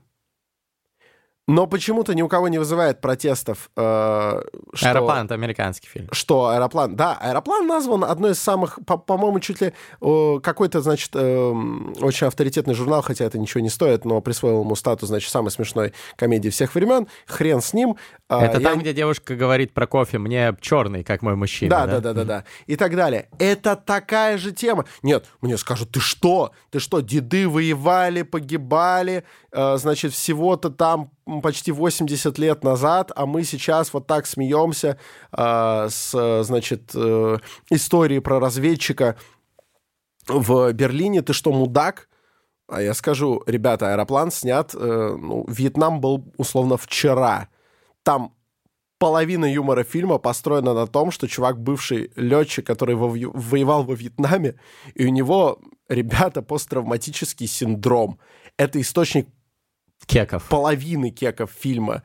То есть он там, значит, вспоминает, как э, его вся эскадрилья, значит, разбилась на самолетах по его вине, а в, этом, в этот момент его девушка такая, я помню, как я садилась на твое лицо, и извивалась, и так далее. Это, ребят, 70-е, пацаны. По-моему, 70-е. Блин, Вот. э, походу вот кем вдохновлялись братья Коэны в, в шутках про Вьетнам и себя. Много кто вдохновлялся. «Аэроплан», правда, культовая комедия. В Большом Лебовске, помнишь же, тоже было? Да, так много где было. И, то есть, у них, условно, Вьетнам — это большая боль, правда. А, И уж точно там ветеранов было, ну, живо очень много тоже. Как-то можно про это шутить. У нас другое отношение к юмору. Совершенно другое. И поэтому наши постмодернистские переосмысления, хоть трагедии, значит, крепостничества, хоть трагедии Великой Отечественной, они так далеки, что почти невозможно. мне Братан, кажется. мне кажется, здесь нужно, ну, вот хоть и антинаучная концепция окна Вертона в том плане, что кто-то манипулирует общественным сознанием, но как э, обозначение окна социально приемлемого, это можно, я думаю, использовать этот термин для удобства. Так вот, окно Вертона, общество, оно действительно постепенно изменяется. Не то, чтобы его кто-то внешне изменяет, просто само общество так к этому потихоньку приходит. Через своих творцов, в том числе инфлюенсеров и так далее.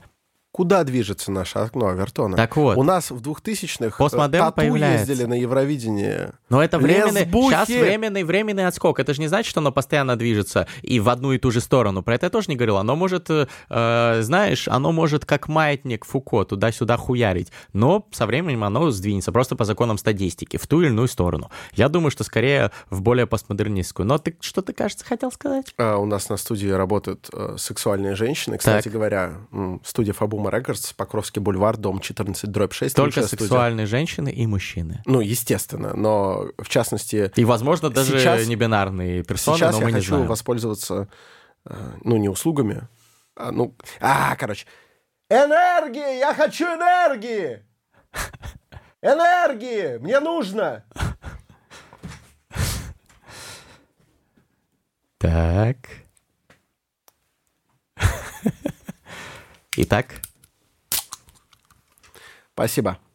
Итак, энергия, э, энергия у нас есть. Да. А, а что еще у нас есть? У нас есть еще тема, следующая для обсуждения. Сейчас Точнее, даже я- текущая. Я бы, я бы завершил... Вот э, я хочу, чтобы вы сказали. Благодарю, Григорий. Благодарю. Если вернуться к теме Великой Отечественной, да, и к тому, что у нас сейчас временные трудности, да, с окном Авертона, я бы не ставил это в один ряд с поездкой Тату на Евровидение. Не знаю, что-то я приве- привел, возможно, пример. Хотя в плане движения окна Авертона, наверное, пример достаточно интересный. Достаточно хорошая. Сейчас эм, мы просто наблюдаем раздвоение вообще э, почти любого искусства у нас. Мгм. Оно происходит в силу того, что у нас есть государственное, условно, дотационное э, кино, супермассово, и есть вот это вот артхаусно-фестивальное. Базару нет. В Голливуде тоже есть массовое кино и такое артхаусно-фестивальное. Но, во-первых, это иногда пересекается, но я даже не о таких частных случаях, они довольно редки. Но в любом случае там все равно э, там нет государственного кино, там нет э, государственного органа, который, значит, Там нет фонда да, кино. который, к которому пичет сценарий, и они решают, достаточно ли это патриотично, чтобы дать на это денег. Такого нет. Это очень, э, к сожалению, э, порочная практика. Я как режиссер при- придумал уже, ну, не соврать, наверное, я хотел сказать 10, ну, наверное, все-таки поменьше, но штук 5 я придумал замечательных идей, с которыми можно прийти на питчинг фонда кино, пропитчиться и реально, ну, скорее всего, дадут бабла. Особенно если заручиться поддержкой какой-нибудь дружественной студии.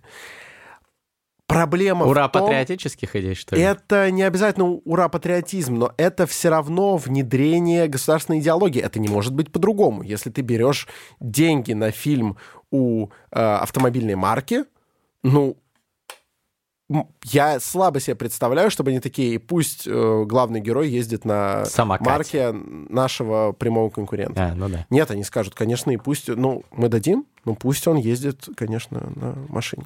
Это не обязательно ура-патриотизм, не обязательно будет показывать эту машину, скорее всего, как э, машину Джеймса Бонда.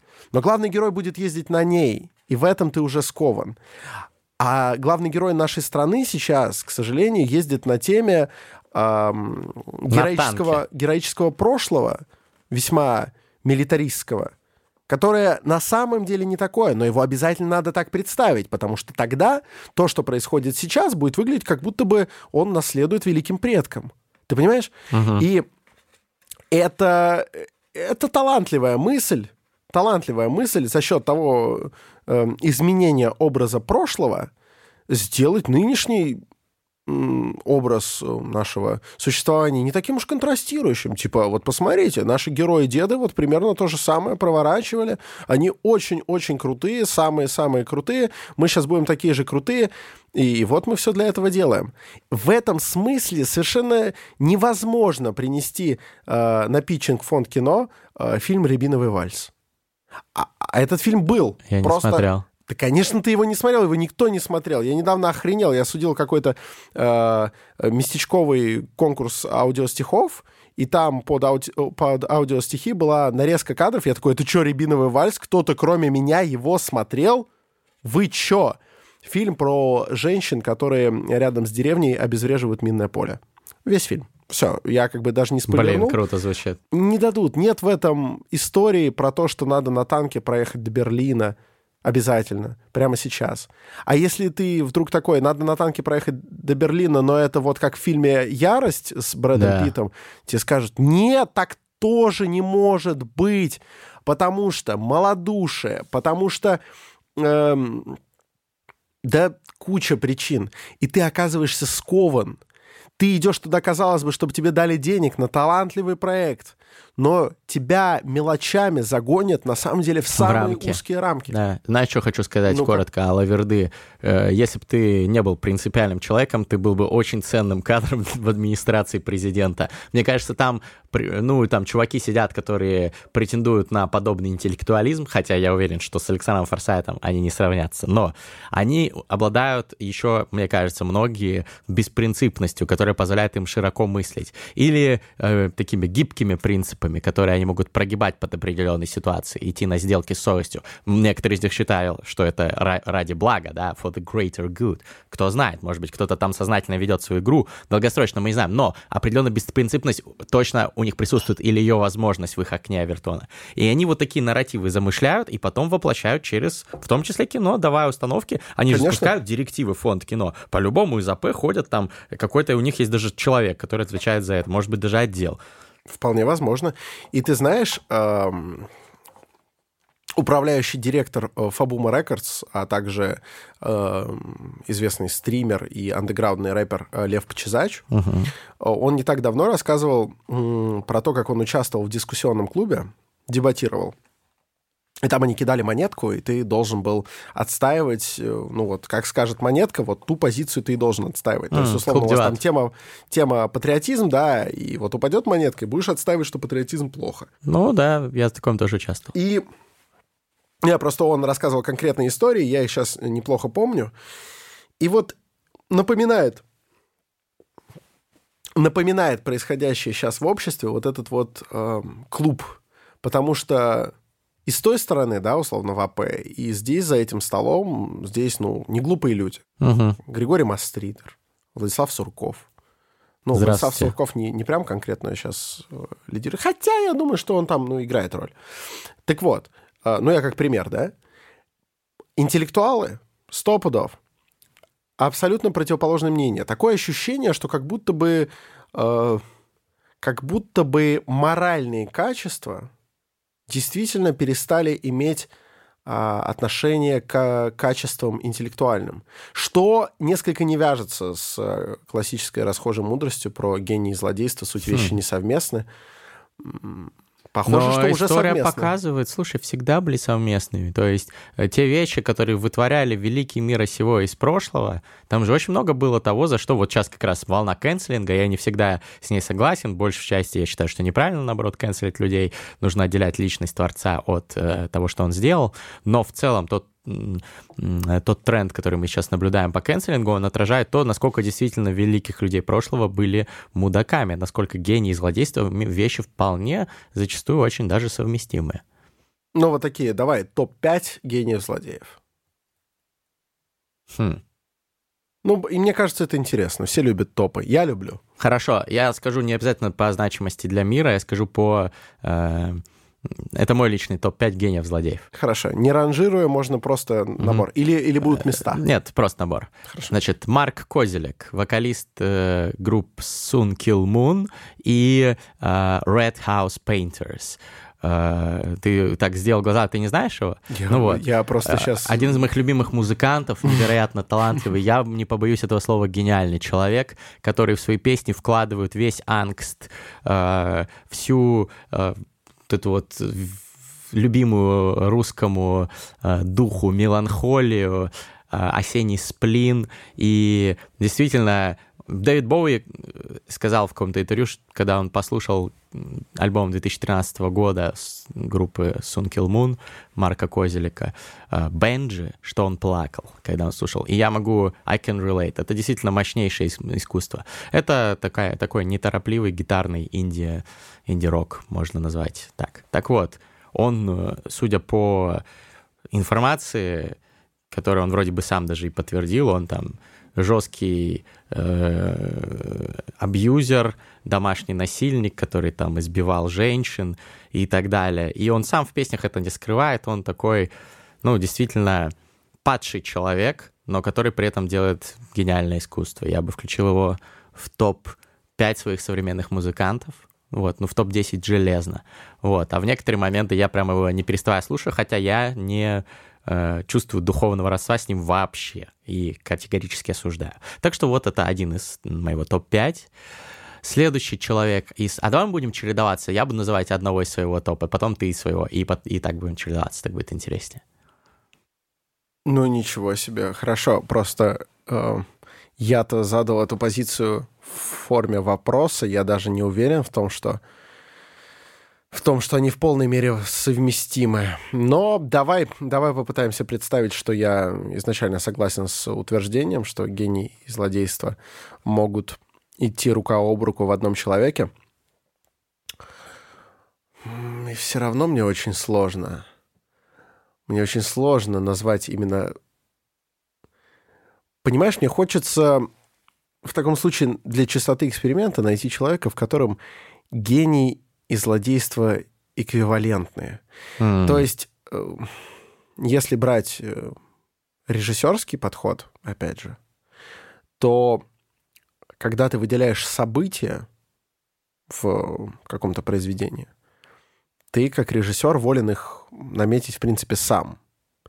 Но они должны отвечать нескольким требованиям. И одно из них, что они должны быть примерно равного масштаба. Не может быть в одном а, произведении, которое ты будешь воплощать на сцене, а, событием то, что там, не знаю, началась Первая мировая, да, и то, что у человека заболел зуб. Это события разного масштаба. И поэтому, наверное, я бы не смог включить в свой топ человека вроде твоего Козеляка, потому что а, ни в коем случае не оправдываю там какой-нибудь абьюз или что-то такое. Я вообще не в курсе ничего про него. Но я подозреваю, если он настолько влиятельный музыкант, э, его частные перипетии, они меньшего масштаба. А он не супер популярный. Слушай, ну, Он короче, ничего популярный. Ну да, я понимаю твою Мгм. мысль. А, а если я возьму Фила Спектора, который, э, наверное, один из создателей современной поп-музыки всей, который А в Жан-Батист Люли, нет? 1980-х... э, вот если ты смотрел фильм «Американский психопат», то там про него главный герой рассказывает в какой-то момент и ставит. Он ставит Хью Льюис and the News, и потом он ставит еще Фил, Фил Коллинз «In the Air Tonight». я не так давно посмотрел «Американского психопата».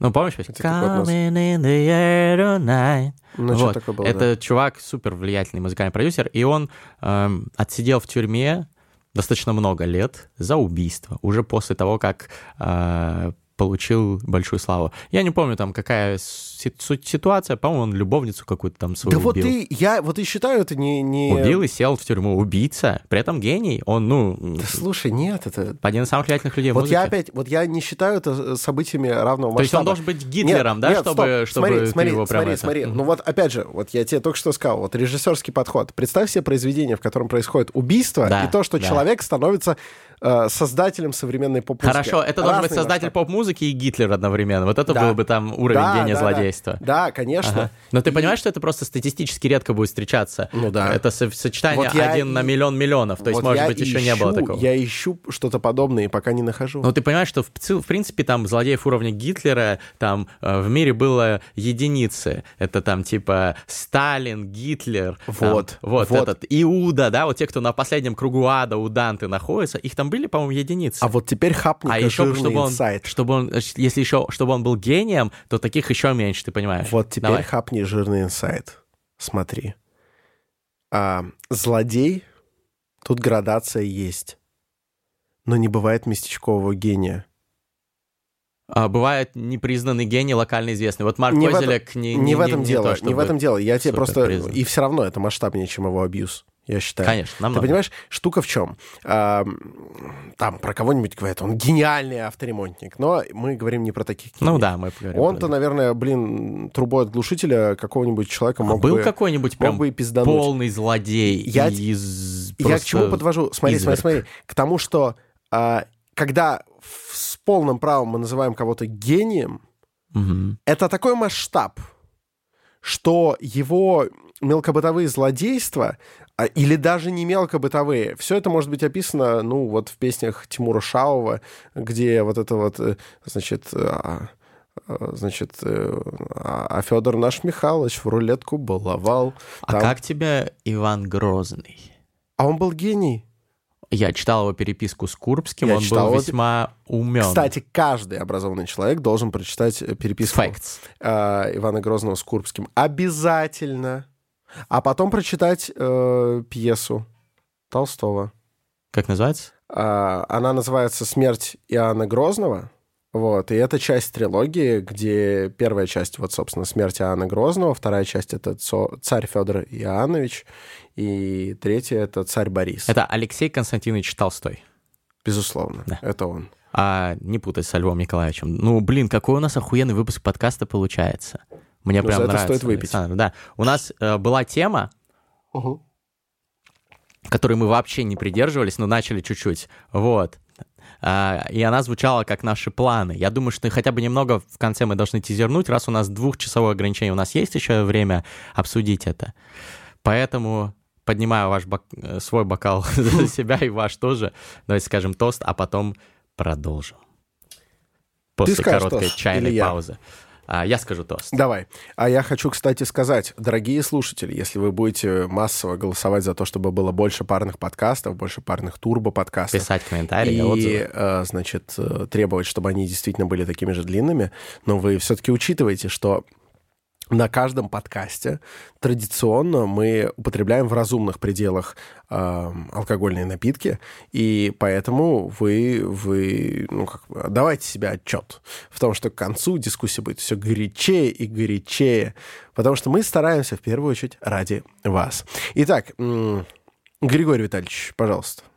А, Знаете, друзья и подруги, соратники по революционной борьбе И соратницы. и соратницы, я хочу сказать, что несмотря на то, что Александр Форсайт может скептически морщиться при упоминании слова «интернет» или говорить о том, как недоволен он, что сие явление существует, я все же воздам сейчас хвалу этому замечательному медиуму, через который мы распространяем наши турбо-подкасты.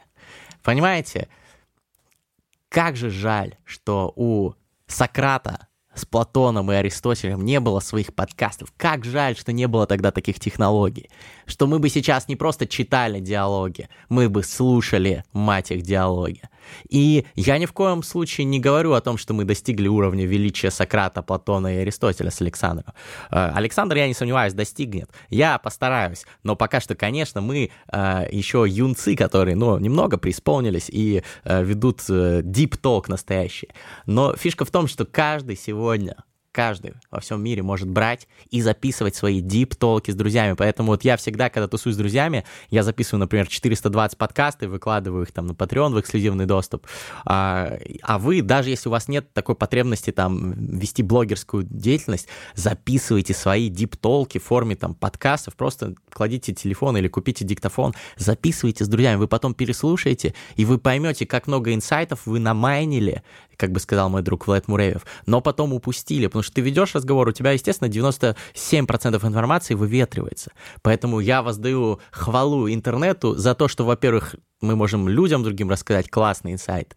И во-вторых, за то, что мы делаем этот подкаст, и благодаря этому мы записываем эти беседы и выкладываем их, и можем сами потом переслушать и получить этот инсайт второй раз, а с помощью методики интервального повторения ты лучше усваиваешь информацию. Именно поэтому подкасты приводят к прокачке soft skills.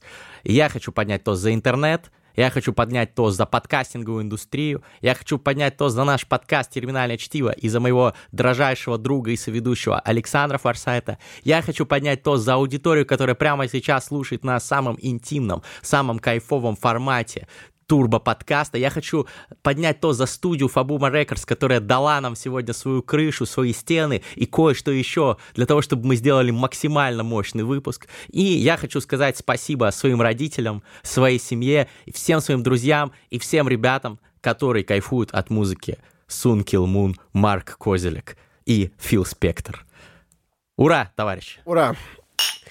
Ой, Иван Грозный, где твой Курба-подкаст, эх? Прерываемся на чайную паузу. Итак, дорогие друзья, я только что тостанул, так сказать, всех. Я надеюсь, да. что все со мной э, пригубили того, что пьют, ответственно и разумно, естественно. И кажется, что начинает включаться какой-то бит. Э, Александр, вы что-то хотели сказать? Не может быть. Это что, бит? Бит нужно сделать погромче, но в целом все, все замечательно. Еще даже чуть-чуть, наверное, погромче. Yeah, yeah. Yep. Будто Кит Кёди Вышел со студии. Вышел я в люди, посмотрел вокруг. Будто Кит Кёди Вышел со студии. Вышел со студии, посмотрел вокруг. Что тут вокруг, что тут вокруг? Патриаршие пруды, это красиво, мой друг. Но это значит, что я вышел не со своей студии. Ведь моя студия на Покровском бульваре. Люди, заходите сюда, запишите подкаст Запишите фристайл, будет круто, братан. Давай попробуй сюда, попробуй сюда залететь И пригласить пригласи Yung Trappa, если знаешь его Да, я попытаюсь сделать фристайл в стиле Yung Trappa Я хочу, чтобы Yung Trappa пришел сюда, братан. Давай позови Yung Trappa Это Александр Форсайт и это мой фристайл Да, я нормально хапнул чай за время чайной паузы Это был виски, и в этом моя правда Да, я отсидел пять лет Значит, Yung Trappa для меня авторитет. Позовите его сюда. Эй, эй, это Фабума я, yeah, смотри, смотри. Это фабума, это фабума, это очень круто, ведь это фабума, это фабума, это фабума, это очень круто, ведь это фабума. Флати Бит здесь, и Грег здесь, и Лев здесь, и я здесь. Значит, будем делать дело, значит, будем продавать вес. Нет, нет, нет, эта тема запрещена в нашей стране. А? Эта тема запрещена. Почему, брат, эта тема запрещена? Почему, брат, эта тема запрещена? Ну, почему, почему, почему, почему же, брат, эта тема запрещена? 20 апреля сижу на студии Я поднимаюсь красиво в люди Рядом со мной мой братка-подкастер Он сидит здесь, и он совсем не раст. Он просто поднял свой бокал вискаря И он сидит здесь совсем не втихаря. Он может подать на битах жару. Он может просто показать, как Минин и Пожарский Спасти. Вайп на любой тусовке, туда ворваться. Он такой, эй, привет моим пацкам Начинает сразу тут делать мощный фристайл. Я трэпа такого даже бы не заставил Не заставил бы его прийти к себе на студию. Он, конечно же, пришел, сказал, здорово, люди, я хочу Просто прочекать, что тут происходит Тут такого трэпа много-много не находок Много разных тут находок На студии Фабума Рекорд На Покровском Бальфуре Буль, буль, бульваре, бульваре, бульваре Депо Заглядывали с нами и вафли там жевали Э, На Фабуме, на Фабуме, на Фабуме На Фабуме Рекорд, Рекорд, Рекорд Рекорд Украли все деньги, ебучие с камеры Я потратил все деньги на крутые камеры. Э, крутые камеры на этой студии. Приходите, люди, э, приходите, люди. Это пиар Фабума Records. И вы знаете, что вы здесь будете делать становится все тише в моей голове Но это значит, что становится все лучше мне yeah. Я, я, я пью здесь виски Я не ухожу по-английски Не прихожу по-русски Потому что я не трус, бля yeah. Я тут сижу спокойно Пью со своим другом И знаю, что есть еще два друга в рубке Потому что это атрибуты нормальной студии Потому что это не хуйня на блюде Вы знаете, здесь еще обслуживает кухню на районе 700 метров от Кремля. Будете довольны. Отличная студия, отличные условия. Дешевая запись, но пиздатые услуги. Я, я, вы все это знаете Потому что вы слушаете наши фристайлы Потому что мы на стайле вам стиле раздавали. Да, да, мы всегда так валим Как будто вы не знаете, что вы под обвал попали. Это лавина в натуре А я как будто бы здесь самый главный Как будто из тех, кто стрелял по горам Чтобы лавина сходила И ваш шантарам накрыла нахуй лавиной кала Потому что шантарам ебаная книга. Да, я не люблю Шантарам. Шантарам так себе. На один раз, в принципе, норм. Но лучше прочитать, например, «Подростка» Федора Михайловича Достоевского Но можно и Шантарам Итак, мы продолжаем Браво, экспериментальный браво, подкаст, э, турбо-подкаст «Терминальное чтиво». Здесь, э, как и были, здесь остаются Грег Мастридер и я, его соведущий Александр Форсайт. Сегодня мы говорим обо всем. Хотелось бы сказать, знаешь, для красоты вот это выражение «обо всем и ни о чем», но нет, обо всем и очень много о чем. Летят инсайты Мастридер с Форсайтом. Как говорится, мы здесь, на Фабума Рекордс, и здесь нам самое место, потому что, мне кажется, каждый наш слушатель чувствует, чувствует, как он ну, насыщается, ты понимаешь? Обычно я позиционирую наш турбо-подкаст как отличное сопровождение для мытья посуды. То есть ты моешь посуду, и посуда становится чистой, и твои помыслы становятся чистыми, и ты, в принципе, так, ну, резонируешь с лучшими людьми в этой стране. Ам, Или, или я- когда ты что-то делаешь такое, может быть, незаконно, и ты слушаешь подкаст «Терминальное чтиво». Это Дрочишь первый на сестру. интеллектуальный гангста-подкаст. Нет, я не знаю, почему я сказал дрочишь на сестру, просто мне кажется, что это незаконно. Это, Это законно? это, это законно. Это законно? Да, а вот э, Блядь, я живу в некоторые стране, другие где- вещи. А вот, вот поэтому Вот мы как раз фристайлили про легалайз. э, Кстати, кстати, кстати, вот чтобы вы понимали, я, я вообще не сторонник наркотического опыта, но мне кажется странным, что в нашей Это звучит стране, как я не расист, но... э, в Сейчас, нашей опа. стране запрещено, да, вот это вот все, типа шишка и так далее, но при этом не запрещено дрочить на сестру. Я, я, я, я, опять же, прошу прощения, возможно, многих оскорбляет и отпугивает вот это вот выражение, но вы поймите, иногда надо уметь быть жестким, чтобы выразить абсурдность ситуации. А на чью сестру?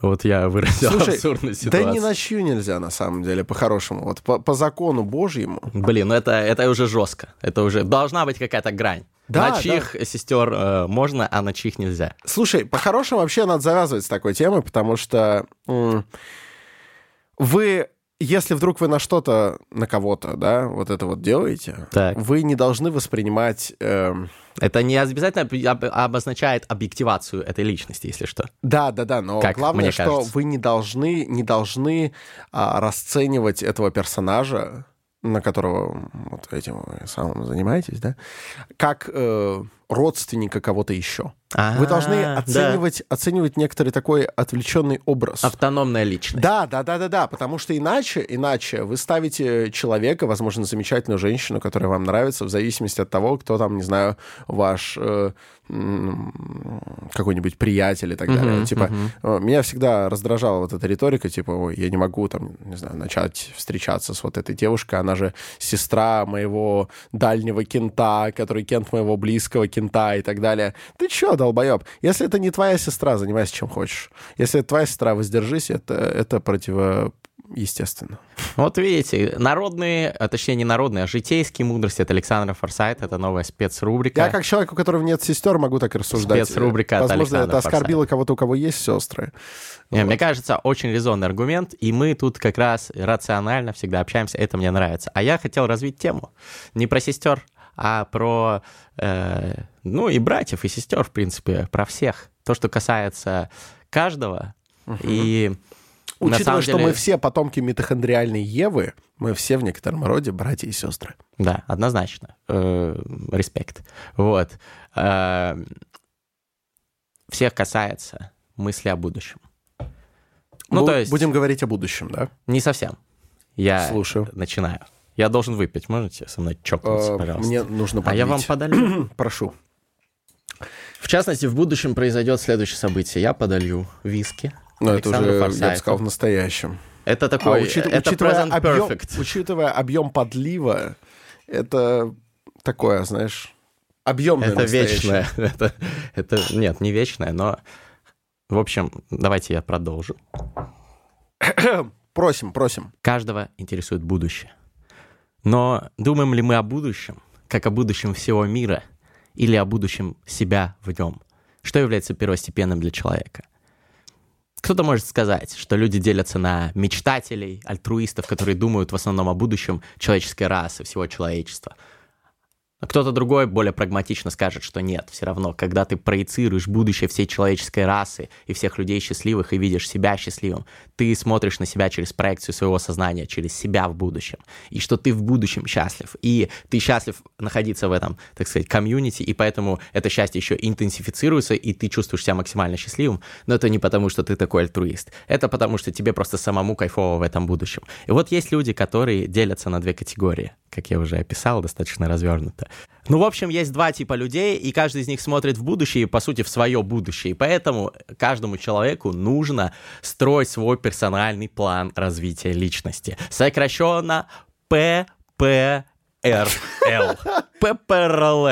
Каждый должен его построить, сам для себя Персональный создать. план развития личности. Да, значит, Ага. это я запатентую эту аббревиатуру и Я бы напишу про это книгу. называть это ППРЛ. ППРЛ. Ну да. Ну, ППРЛ. Ну, не ППРЛ, а ППРЛ. ППРЛ. Вот, потому что Как единственное... э, штатный редактор э, нашего издания. Понимаешь, я вообще сторонник просто ну, правильного произнесения аббревиатур. Единственная аббревиатура, где я согласен с неправильным произнесением, это ПСЖ.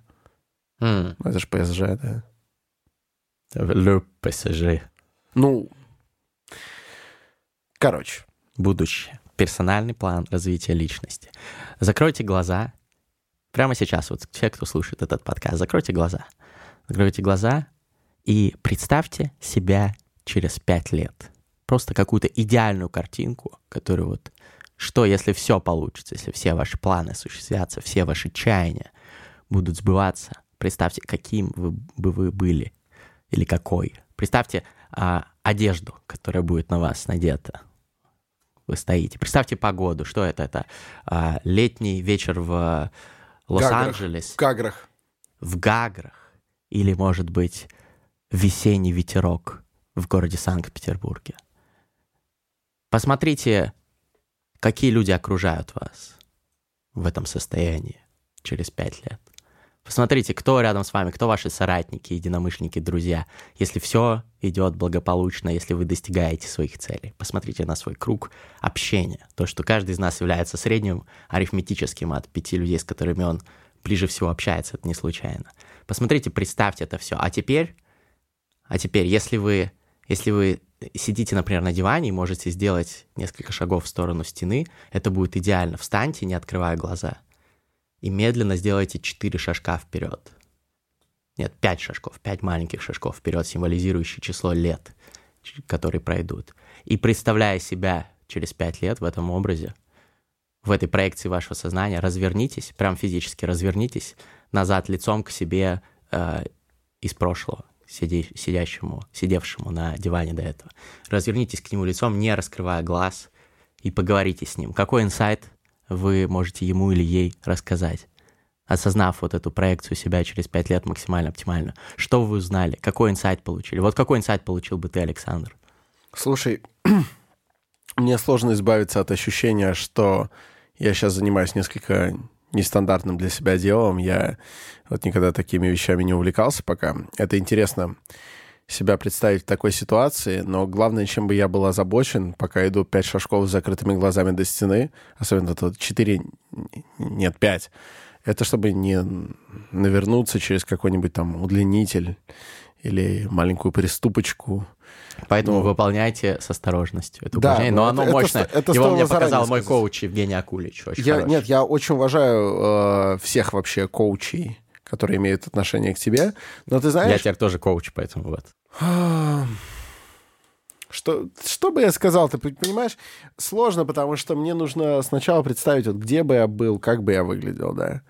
А, а а это очень-очень трудно для человека, мне кажется, в нашем времени строить, э, строить перспективу на 5 лет. Нет, можно попробовать, но вряд ли это будет действительно Это не факт, что будет accurate version, да, да, но да. это какая-то картинка, неважно, насколько так что, это что я должен написать тебе сейчас? Ты представляешь себя через 5 лет, вживаешься в шкуру вот этого гипотетического тебя при идеальном сценарии через 5 лет и потом вот эти делаешь пять шагов, а, разворачиваешься и говоришь себе из прошлого, что бы ты хотел ему донести, чтобы он знал на текущем этапе своего Слушай, развития. Слушай, а если я сегодня? это скажу, это не будет работать как э, с тем, что ты загадал на Новый год желание, и ты его произнес, тогда оно не сбудется? пророчество. Ну, смотри, ты просто, ты знаешь, какие-то сокровенные штуки, часто они страдают от вербализации. Нет, Причем... я тебе не говорю, что тебе нужно мне сейчас это рассказать, что ты себе, ты из будущего себе, из настоящего что-то сказал. Я что-нибудь да представлю, да. Вот, и Конечно. это Ты понимаешь, кстати говоря, ты знаешь, почему нельзя говорить? Почему? Ну, вот смотри, как это у писателей работает. Им приходит какой-нибудь замечательный сюжет в голову.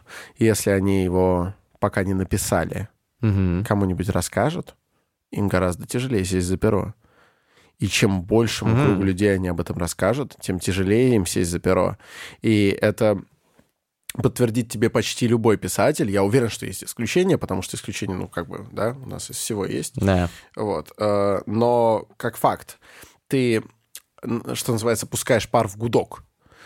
И то же самое, если ты задумал какую-то мизансцену, если ты ходишь по театру и всем трубишь о том, что вот такая вот будет у меня, потом ты, когда будешь ее уже актером рассказывать, ты будешь уже немножко выгоревший, уставший, она уже не так будет тебя пропирать. Ты должен носить это в себе как сокровенный ориентир.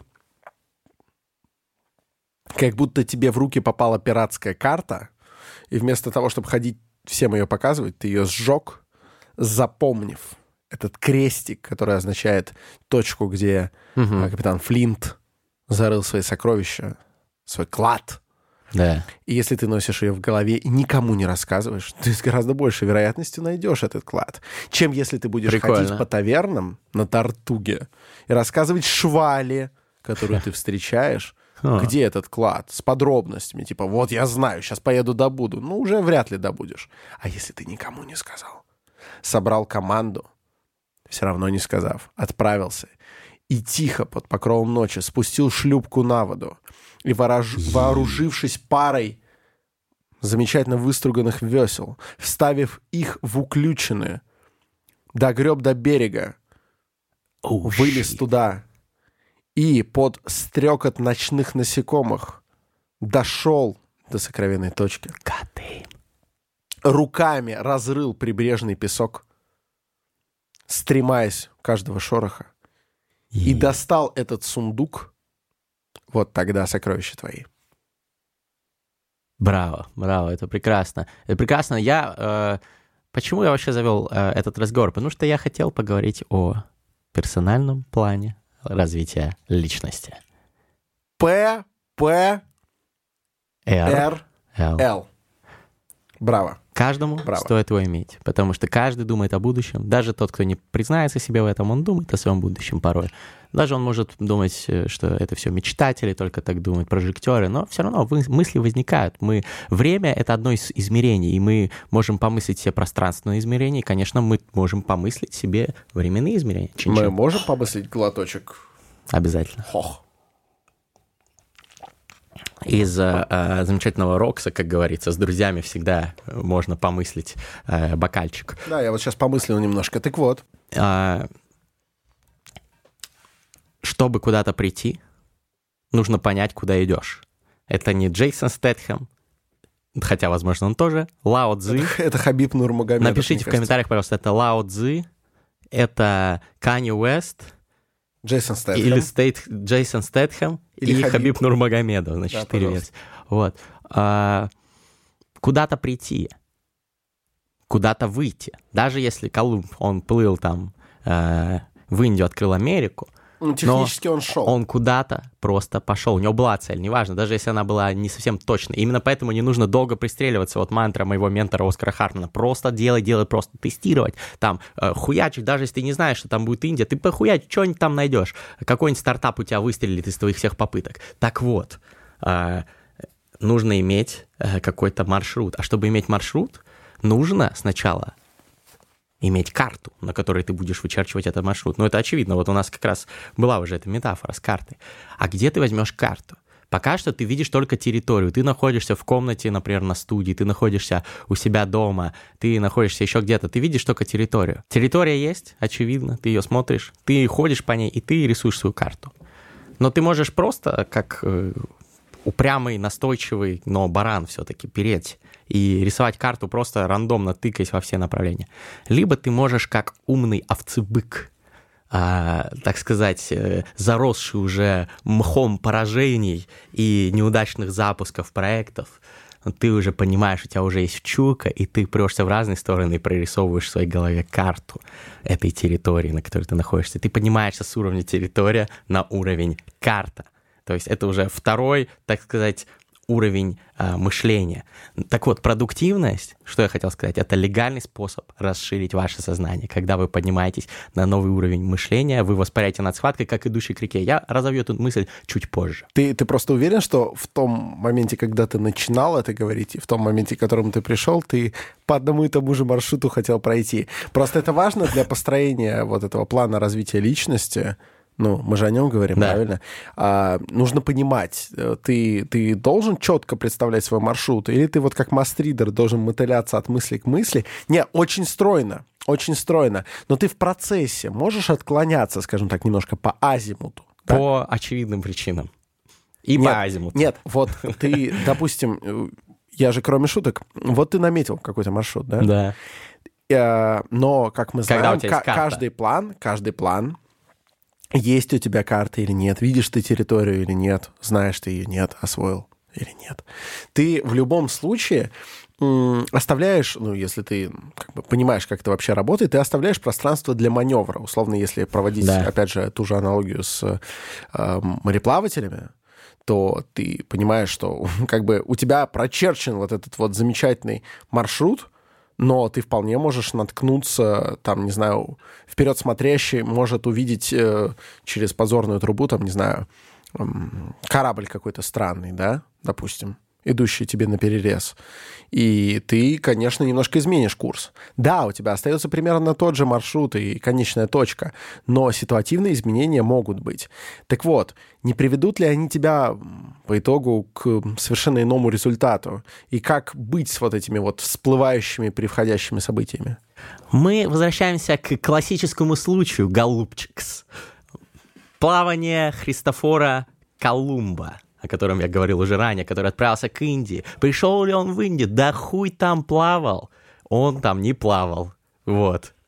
Колумб, в смысле, он приплыл в Америку. Его, ее даже не назвали его именем, ее назвали именем Америго Веспуччи. Какая несправедливость, скажете вы, я согласен. Но еще до него викинги там были, так что тут можно еще поспорить. Но возвращаясь к моему основному тезису, который слегка ответвился от этой ветви инсайтов, сочащихся прямо сейчас со студии Фабума Records, Покровский бульвар 1426, если мы возвращаемся к основному стволу инсайтовому, так сказать, дубовому, от которого уже ветвятся веточки, инсайты младшего порядка. Если мы вернемся к нему, короче, ты намечаешь, а потом адаптируешься. Это подход, который стартап индустрии называется A-B тестинг, который я всячески пропагандирую ко всем сферам жизни. Начиная от бизнеса, заканчивая личной жизнью, выбором мебели или э, даже э, вида спорта, которым вы хотите заниматься. Ко всему вы можете подходить с позиции A-B тестинг. Вы берете гипотезу, это научный метод, на самом деле, его э, идейный, так сказать, э, э последователь. Вы берете какую-то идею, тестируете ее, проводите эксперимент в рандомизированных контролируемых исследованиях. Например, запускаете две разных рекламы,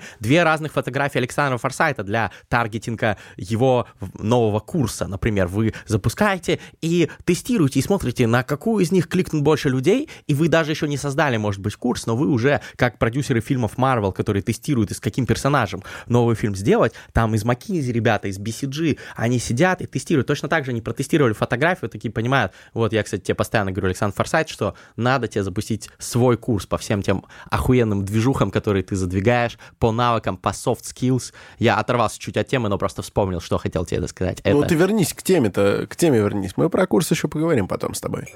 Итак, ты идешь куда-то, ты адаптируешься под ситуацию, и все равно это намного лучше, чем если как слепой котенок ты будешь тыкаться во все стороны к разу. Хорошо, давай я немножко сделаю вопрос чуть жестче, так скажем, ребром его поставлю все-таки. Почему? Потому что...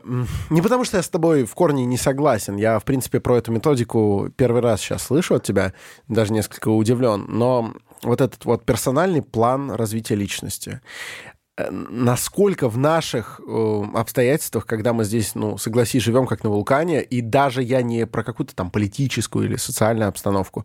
Сейчас жизнь настолько быстрая, что эм, ну, так или иначе, приходится довольно часто вспоминать слова Воланда из «Мастера и Маргариты», что, ну, как бы, чтобы как-нибудь там управлять, э, то нужно уметь хотя бы, я не претендую на дословность, но уметь э, построить хоть сколько-нибудь достоверный план э, на сколько-нибудь приличный срок, ну, лет, скажем, в тысячу. А тут вам в любой день может кирпич на голову упасть. Я понимаю, что как бы здесь Михаил Фанач немного прикалывался и так далее. Вообще московские главы — это не лучшее, что есть в «Мастере и Маргарите». Лучшее — это Ершалаимские. Э, но, так или иначе, э, факт есть факт мы живем в очень динамичном мире, угу. и он становится таковым все более и более с каждым днем. С каждым угу. днем. То есть у нас в любой день может появиться видео, где макака играет силой мысли в, вот, в эту компьютерную игрушку Пон. и так далее. Как в этих обстоятельствах вообще можно применять такие методики, где ты, значит, закрываешь глаза и такой, вот через пять лет будет вот это, о, все, я туда пошел. У меня есть ответ. Но хера с два ты дойдешь, подожди секунду. Не, это все очень красиво звучит, но ты понимаешь, что за то время, что ты пройдешь пол пути, там, куда ты собираешься прийти, уже построят Ашан. Причем Ашан, работающий без касс, и только на доставку. Я тебе сейчас э, отвечу на вопрос. Я просто недостаточно подробно, я думаю, раскрыл э, Полагаю. концепцию. Сейчас, одну секунду. Хорошо. Энергии! Энергии! Нужна энергия!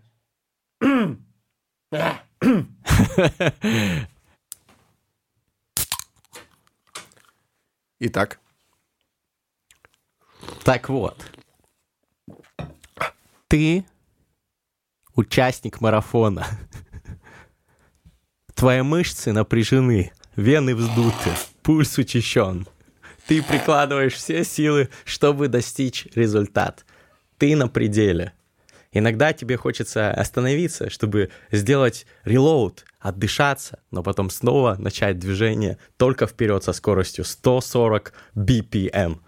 А э, возвращаясь к моему тезису, я просто вспомнил это э, Эдди Кингста «Респект». Вот, э, я знаю, что нас, ты нас слушаешь, вот, и Марине «Респект». А я хотел сказать, что, понимаешь, а, именно поэтому, потому что ты сказал, это очень важный аргумент, но он абсолютно полностью покрывается в концепции ППРЛ и, в принципе, в других методиках продуктивности. Полностью покрывается реально любой. Да, да, да, да.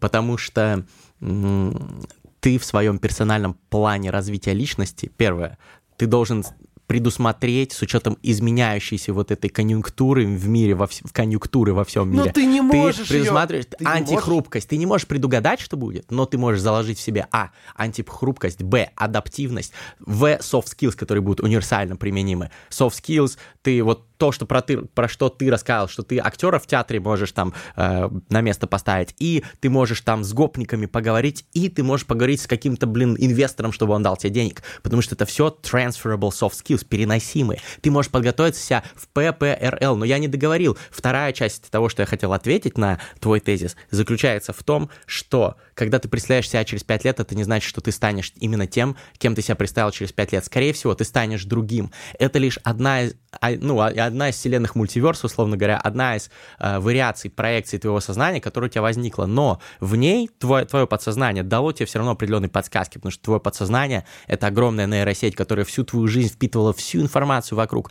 Оно иногда, вот как интуиция, вполне рационально это применять. Если ты сидишь, медитируешь, манишь инсайт, твое подсознание тебе что-то подсказывает. Ты потом рационально анализируешь эту мысль критически, но свою интуицию используешь как нейросетку, как GPT-3. Вот, и после этого ты получаешь вот этот инсайт. И вот такие soft skills, они будут всегда востребованы. Хорошо.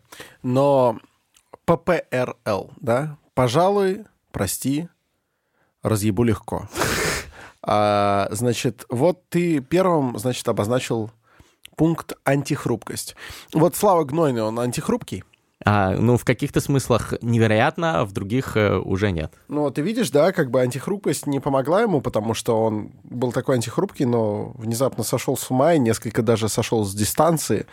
Вот. Я думаю, он еще вернется, я Ну, надеюсь. хорошо. Хорошо. Адаптивность, вот это все. Адаптивности вот не было Смотри. Я не то чтобы э, хочу с тобой поспорить, чтобы тебя переиграть и уничтожить. Я хочу с тобой поспорить, чтобы в споре со мной ты привел как можно больше аргументов Да, да. и отстоял. Это как защита диссертации, ты понимаешь? Ведь у ученого совета не стоит задачи загасить молодого ученого. А, Значит, э, растоптать его самооценку, а, значит, э, доказать, что его работа яйца выеденного не стоит. Нет, совершенно нет. А она диссертации, я имею в виду, она есть, она готова. Ее даже уже ученый совет прочитал. И, скорее всего, ну, если человек не терял времени, она ну, чего-то достоит. Мгм. И чаще всего задача ученого совета проверить, насколько молодой ученый способен свои идеи отстоять и как он с этим справится. Потому что ученый это чуть больше, чем, э, чем просто человек, способный что-то заявить. Это в некотором роде человек призвания. Это как и там, не знаю, актеры настоящие, это люди призвания, как и подкастеры настоящие, это люди призвания. Так вот, я более чем уверен, что ты, как человек, внедряющий определенные идеи в общество, ты движим призванием. Но это необходимо проверить отстаиванием твоих предложений, твоих идей. Так вот, твоя ППРЛ, вот эта вот э, система, вот эта идея, которую ты сейчас предлагаешь, она вообще твоя? Ты, ты ее придумал или ты где-то ее позаимствовал? Вот мне Я вопрос. ее придумал прямо в ходе размышления, но а, я уверен, что похожие какие-то системы были. Я могу вспомнить а, книги, которые я читал, Оставь. многочисленные. Оставь, оставь, не нужно. А, Но как прям такое я не слышал. нигде. Вячеслав, э, Вячеслав Казаренков, замечательный ученый, э, доктор педагогических наук и так далее. Он мне неоднократно говорил, если тебе пришла в голову гениальная идея, сначала ее подробно обоснуй, потом, совершая изыскание, не открыл ли это кто-то до тебя. Ага. Потому что в своем, э, в своем энтузиазме, в своем порыве, в своем дерзновении ты вполне возможно, даже если это кто-то до тебя уже исследовал, найдешь какую-то такую сторону, которую они не рассмотрели. Хм. Вот она и все равно останется твоим Прикольно, открытием. прикольно. То есть, возможно, вся сфера твоим открытием не станет, потому что это уже чье-то, но ты посмотришь с такой стороны, что это будет новизна. Поэтому, нет, давай считать, что это твоя система. Вот ты ее сейчас придумал. Тогда постарайся сейчас, ну я вот тебе просто предлагаю, постарайся ее, ну не то чтобы продать, а как бы обосновать, за- заткнув все дыры, сделав так, чтобы не хлынула вода через Кингстоны. Вот у нас сегодня очень мореплавательский такой подкаст. Ам, Потому что пока есть ощущение, что это просто такая э, проективная методика построения ну, краткосрочного плана, просто расширенная до построения какого-то плана на 5 лет. Я сейчас раскрою, я раскрою это в формате питч-презентации, как говорится, питч-дека для стартапов. Такие питч-деки Дека- делает дека компания. это такая передняя штука у гитары. Ну да, а deck — это, э, соответственно, презентация для инвесторов стартапа, когда он ищет финансирование и показывает короткую, 10-слайдовую, емкую, ёбкую презентацию. Вот, такие презентации делает э, компания вот у Вледа Муревева, Bullet Point Agency, так что бесплатная реклама для кентов. А еще Э, дека, кстати, производит класс Никола. Э, Я хочу заметить. Не все это знают, но ООО Дека Это класс Никола. прикольно. Вот. Мгм, Э, да-да-да. В общем, да, мы познавательный подкаст. И что я хочу сказать, что в фо- форме pitch deck. Сейчас я расскажу вам про personal development plan. Представляете, как я показываю вам слайды? Итак, друзья, спасибо, что согласились поговорить с нами. Сегодня мы презентуем вам pitch deck, э, personal development э, plan of the personality. Ну, мы назовем ее по-русски, потому что запускаем на э, отечественный рынок, поэтому персональный план развития личности. ППРЛ сокращенно. Итак, что, во-первых, анализ рынка. Первый слайд, да, пожалуйста. Вот, первый слайд, анализ рынка. На каком рынке мы действуем? Рынок действительно огромен, потому что в мире сейчас практически 8 миллиардов людей, каждый из которых все-таки является личностью. И каждый из которых думает о будущем, хоть разочек может помыслить о нем. То есть это 8 миллиардов человек, это максимальный рынок. Что по конкурентам на этом рынке? По конкурентам очень много разных концепций, начиная от эзотерики и заканчивая религией. Но это не значит, что они взаимоисключающие. Но они просто находятся на одном рынке, на рынке идей.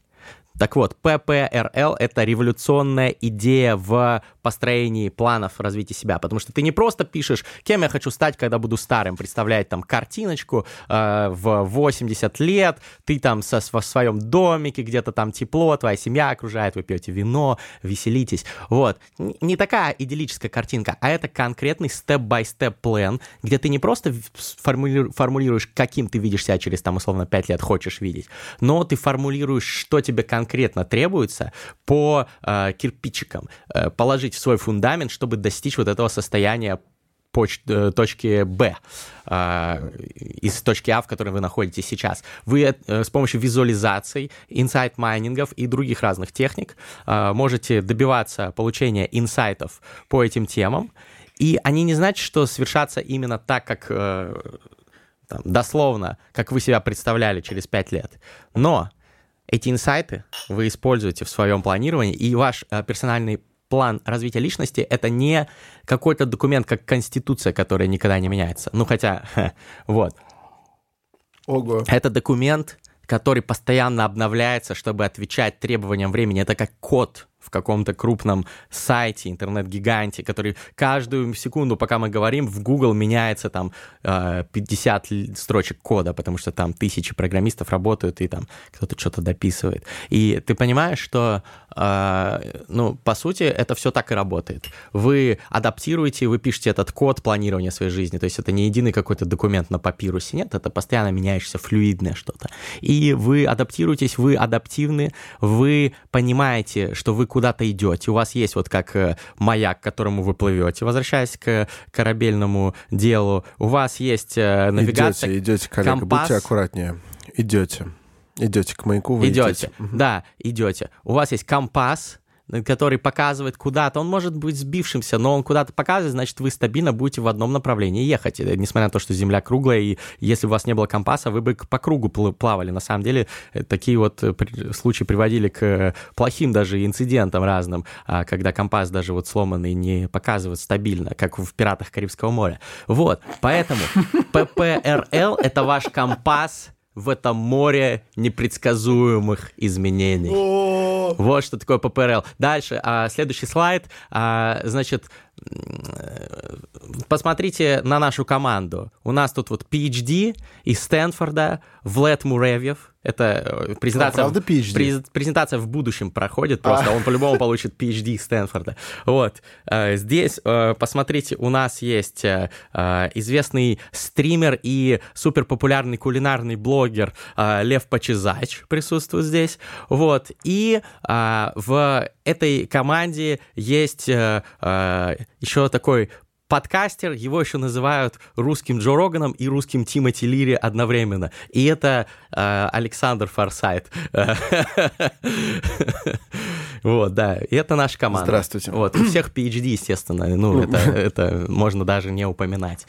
А, вот, соответственно, ну и последний слайд про инвестиции, но это коммерческая тайна, поэтому э, вот вы можете посмотреть на слайде, но я не расскажу это в подкасте, пока официально не договоримся о раунде. Впечатляет, впечатляет, слушайте. Ну, кстати говоря, стало намного убедительнее. Я предлагаю за это выпить. А пока мы пьем... А... Хотя нет, знаете что? Э, стоп. Не пейте. Я уже выпил, но я могу еще. Ну хорошо, хорошо. Как говорится, не пей вина Гертруда. А сейчас скажет тост, собственно, PhD а, из будущего Александр Форсайт, русский Тимоти Лири и Джо Роган. Вот особенно впечатляет сравнение с Тимоти Лири. Но я, кстати, поясню, для любителей всякого там. Тимоти Лири вообще-то очень уважаемый психолог. Гарвардский. Кстати, кстати говоря. Как, да. как Полина Кривых. Да, и поэтому, значит, здесь не, не домысливайте себе ничего лишнего. Я хочу сказать следующее. Тост. Кстати говоря, культура тестования требует да. потом отдельного упоминания в подкастах. Наших. Отдельного подкаста и ни одного. А, я бы хотел сказать следующее презентации и питчинги, встречи и дружеские посиделки. Все это характеризуется как минимум одним параметром, который здесь не изменяется. Люди встречаются с другими людьми. Понимаешь, вот прикол из Generation P, где, знаешь, American Express, типа мир это место, где деньги встречают деньги. Да. Э, и так далее. Это, это все, все замечательно, но вообще люди встречают людей.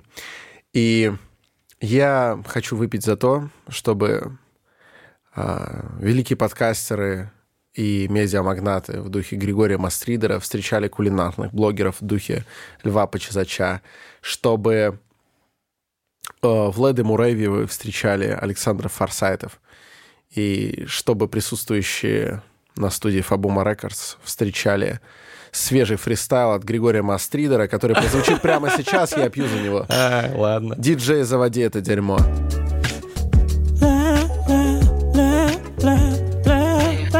ППРЛ, ППРЛ.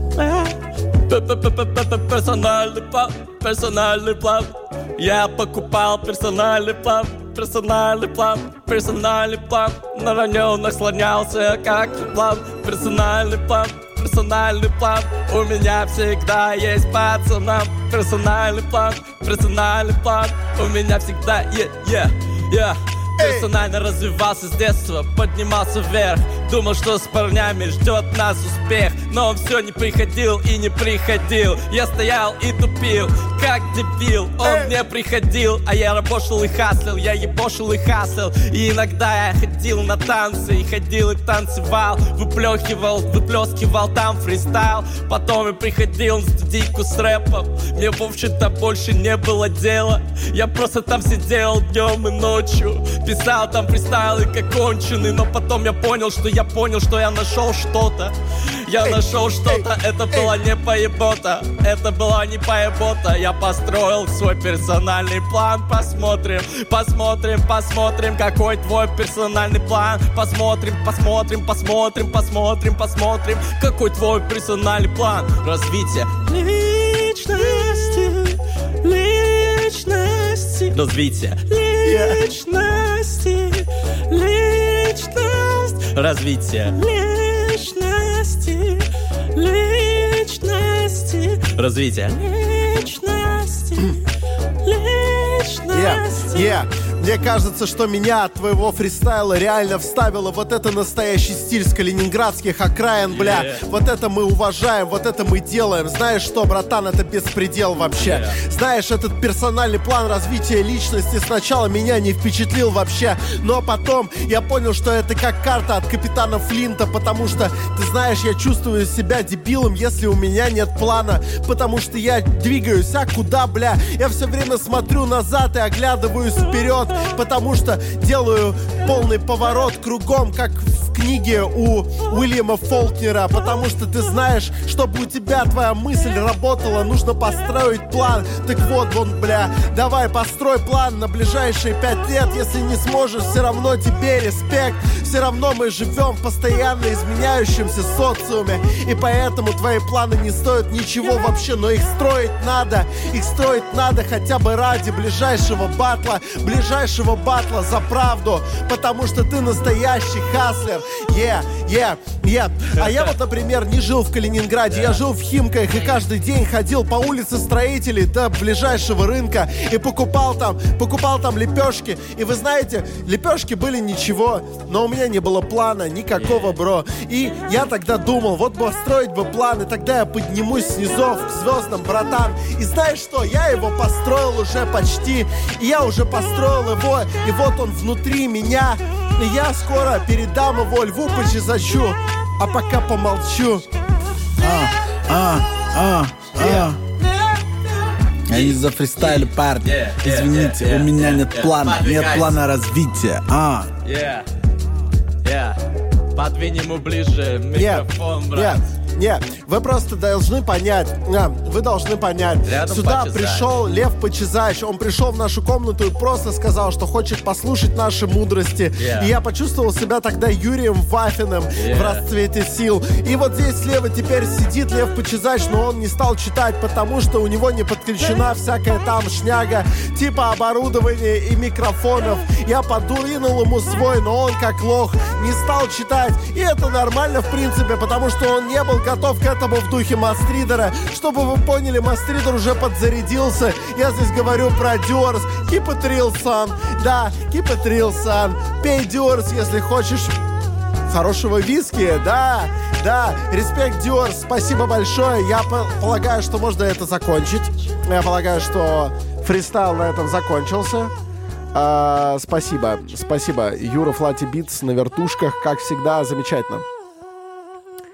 Итак, мемы мемами, движ движем, а мы как-то должны суммировать сказанное тобой. То есть я правильно понимаю, что ты предлагаешь человеку, ну, слушающему нас сейчас, если вдруг кто-то выдержал этот расширенный хронометраж. Режиссерская версия во всех Да. смыслах этого слова. и- О, спасибо, спасибо. Хох. О.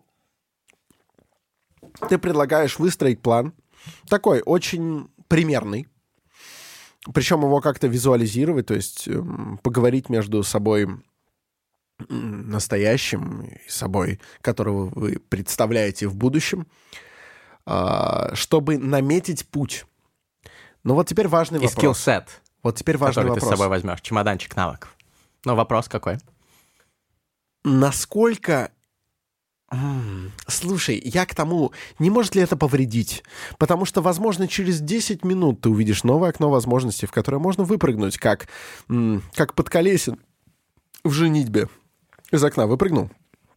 У Вот, тебя может должен быть- быть... именно такой, такая система, которая позволит тебе это сделать. Понимаешь, а, в том-то и суть, что ты как рационалист в твоем тулките, в твоем перечне навыков, с которыми ты работаешь, в твоем чемоданчике скиллзов, а, должен быть такой soft skill, как рациональное мышление. Ты везде носишь его с собой, ты, это чемоданчик инсайтов, а, он всегда с тобой. А, и, кстати, Влад Муреев придумал термин чемоданчик инсайтов, мне так нравится. Ты его реально переносишь с собой по всем ситуациям жизни, и а, ты его применяешь, и, в принципе, ну, тебе достаточно не знать всю карту мира, но знать законы географии, тропы, а, понимать, растения какие-то распознавать. Это знаешь, как в китайском языке, тебе не надо знать 50 тысяч иероглифов все, даже китайцы самые образованные столько Надо не 50 знают. тысяч знать Надо- один иероглиф, да. Надо знать, типа, тысяч пять иероглифов, остальные ты сможешь догадаться, даже можно меньше, даже две Нет, это уже две, типа две, B2. Две, Вот. это уже ты сможешь общаться. C1 Я тебе даже. говорю как человек, который, в общем, так Ну, учил я, китайский. я иду к этому, у меня пока 28. Но ты пока учишь иероглифы, которые я знаю, слава богу.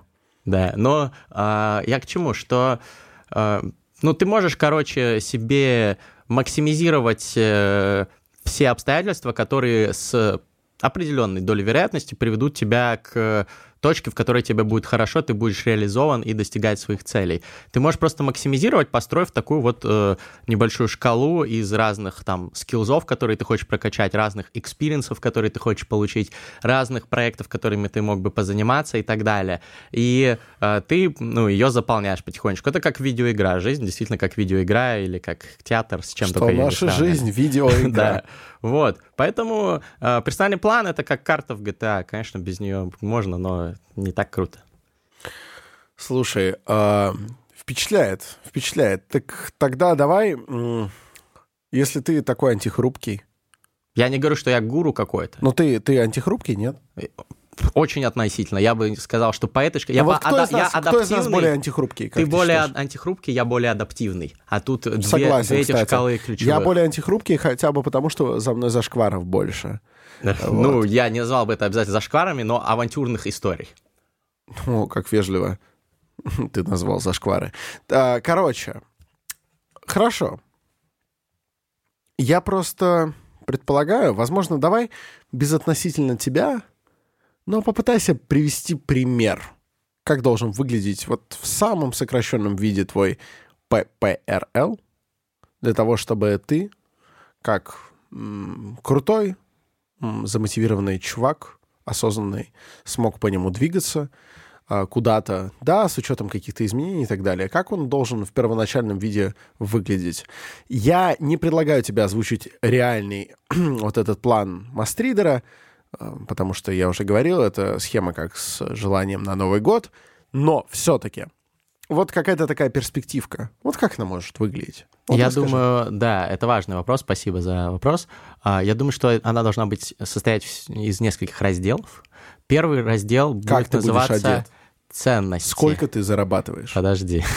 Первый раздел будет называться ценности. В нем ты э, кристаллизуешь свои ценности. Как это, будет? аксиологическая... аксиологическая э, хуйня, как сказал бы великий. И э, ты выписываешь, тебя упражнение выписать 10 ценностей, которые ты считаешь максимально присущими себе. Ты их выписываешь. Ну, первые 5 вообще быстро, а там остальные 5 чуть попотел, выбрал, ну, выписал, и дальше тебе говорят, а теперь представьте, что вам нужно выбросить одну из этих ценностей за борт.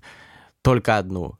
И к вам приставили э, пистолет к вашим остальным всем ценностям и сказали, что мы застрелим их всех, если ты не выбросишь за борт одну. И вы такие, «Ну ладно, я Ну, выбрасываю ценность вот эту. Стоп, стоп, стоп, стоп. Все происходит именно так, как ты сказал.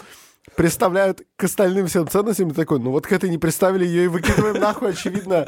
Ну, то есть... Нет, но он как-то ко всем, типа, представляет, Вообще направляет на всех подряд, да, и говорит, что я всех пришлю, если ты одну не выбросишь. 10. Все 10. Какую из 10 ценностей ты выбросишь за борт? А, И Она после каких-то или будет Да, она утонет, все. Если она утонет, значит, хорошая была. Ну, короче, э, ну, типа, от какой ты избавишься. И человек в муках так выбирает в этот мысленный эксперимент, и остается у него топ-9 ценностей, и потом тебе говорят, а теперь, блядь, а, значит, шторм, а, ваш э, корабль, каравеллу, на которой вы плывете, он перевернул, и вы как в Титанике на одной вот этой дощечке, и вы держите все свои ценности, но у вас рука сейчас отвалится, и вы либо утонете вместе со всеми, либо вы одну ценность отпустите, и остальных спасете, как в Титанике, они, вы- они лягут на дощечку, все будет красиво. Вот, и вы понимаете, какую еще отпустить, и тоже в муках выбираете, остается топ-8 ваших ценностей. И так вы повторяете, пока вы не формируете Это топ-5 морской- ваших морс- ценностей. Морской подкаст. морской Топ-5 подкаст. ваших ценностей вы формируете там. Э, Уже есть разные школы. Кто-то, наверное, скажет, что нужно избавиться до трех, но мне кажется, что 5 оптимальное число, из которых вы как раз понимаете корневую структуру своей личности, своей ценности, и так вам проще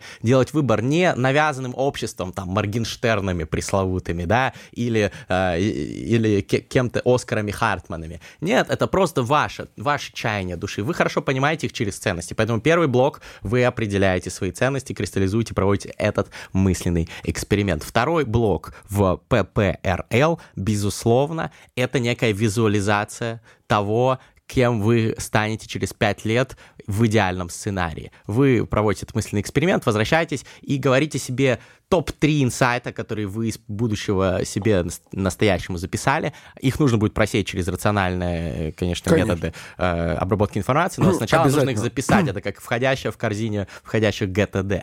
И вы записываете их тоже, это второй блок. Дальше вы потом синтезируете все, делаете анализ и делаете самому себе pitch deck. Э, Это вот в идеале, Да, мы самым красивым. Э, с- Вместе с Владом Муреевым. Вот, значит, третий блок в этом всем анализе — это, соответственно, а, цели на год. Потому что на год можно ставить цели, и это, в принципе, нормальный горизонт планирования. Вы примерно понимаете, Александр Форсайт примерно понимает, в каком направлении он может э, запульнуться через год. Он, он не понимает точно еще, но направления очерчены, по крайней мере. И, э, соответственно, он ставит цели на год, или я также, я каждый год ставлю цели. Вот. Это э, базис ППРЛ, потому что э, в ППРЛ что важно? Ты не строишь детальные планы на 5 лет вперед.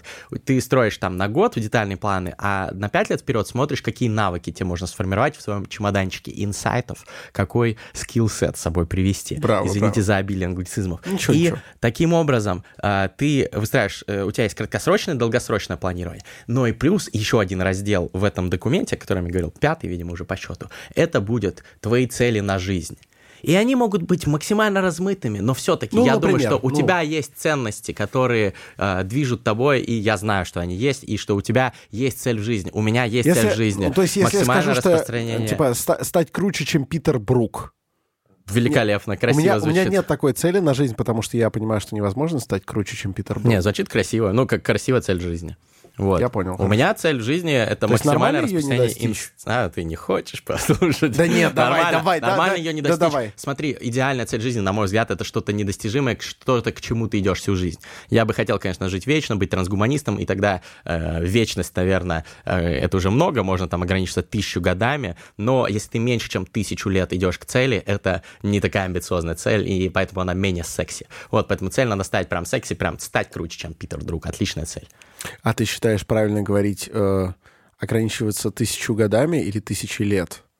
Я думаю, что она ограничивается тысячелетием. А, Так мы не вызовем э, хейта ни одной из сторон. Согласен, согласен, потому что возникли бы кривотолки. Слушай, я понял идею.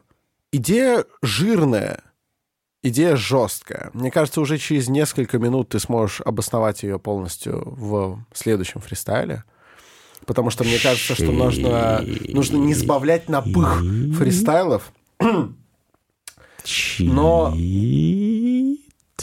Да, Вот с этой, с этой твоей системой. а, я, на самом деле, прости, пожалуйста, что тебя перебивал. Просто а, нормально. ты, ты настолько, настолько велеречив, и ты настолько гладко стелишь, что можно забыть какие-то ситуативные вопросы к Yes. моменту, когда ты закончишь речь. Этим, кстати говоря... Запизделся. Этим умело, умело пользуются этим люди, которым м, хочется как-то поводить тебя за нос. Они любят в первой трети своей речи накинуть спорных тезисов, во второй чуть-чуть их сгладить, а в третьей говорить вообще о других вещах, чтобы... Причем там желательно тоже кинуть э, немножко спорных тезисов, но таких, которые легко потом отстоять. Хм. А Вот. И они таким образом увели тебя от твоих серьезных, важных вопросов Вот. Такой И- Джордан Питерсон стайл. Ну, слушай, я, кстати говоря... Как мне кажется. Я, кстати, небольшой эксперт по нему. Я вот тоже небольшой эксперт по нему, но я подозреваю, что многие так делают. Во всяком случае, я знаю людей, которые так делали. И я, кстати, сам тоже иногда так делал, потому что иногда, особенно если ты четко понимаешь, что ты противостоишь какому-то... ам, Злу. ну, злу это, наверное, сильно сказано. Но Уёбку. когда ты понимаешь, что ты здесь, ну, правда, ну, в более какой-то положительной позиции. Правда про- на твоей против, стороне. Против тебя какой-то чмырь, который будет тебя мучить.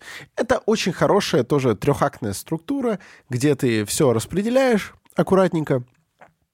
Вот, в первый вкидываешь все самое важное и при этом спорное.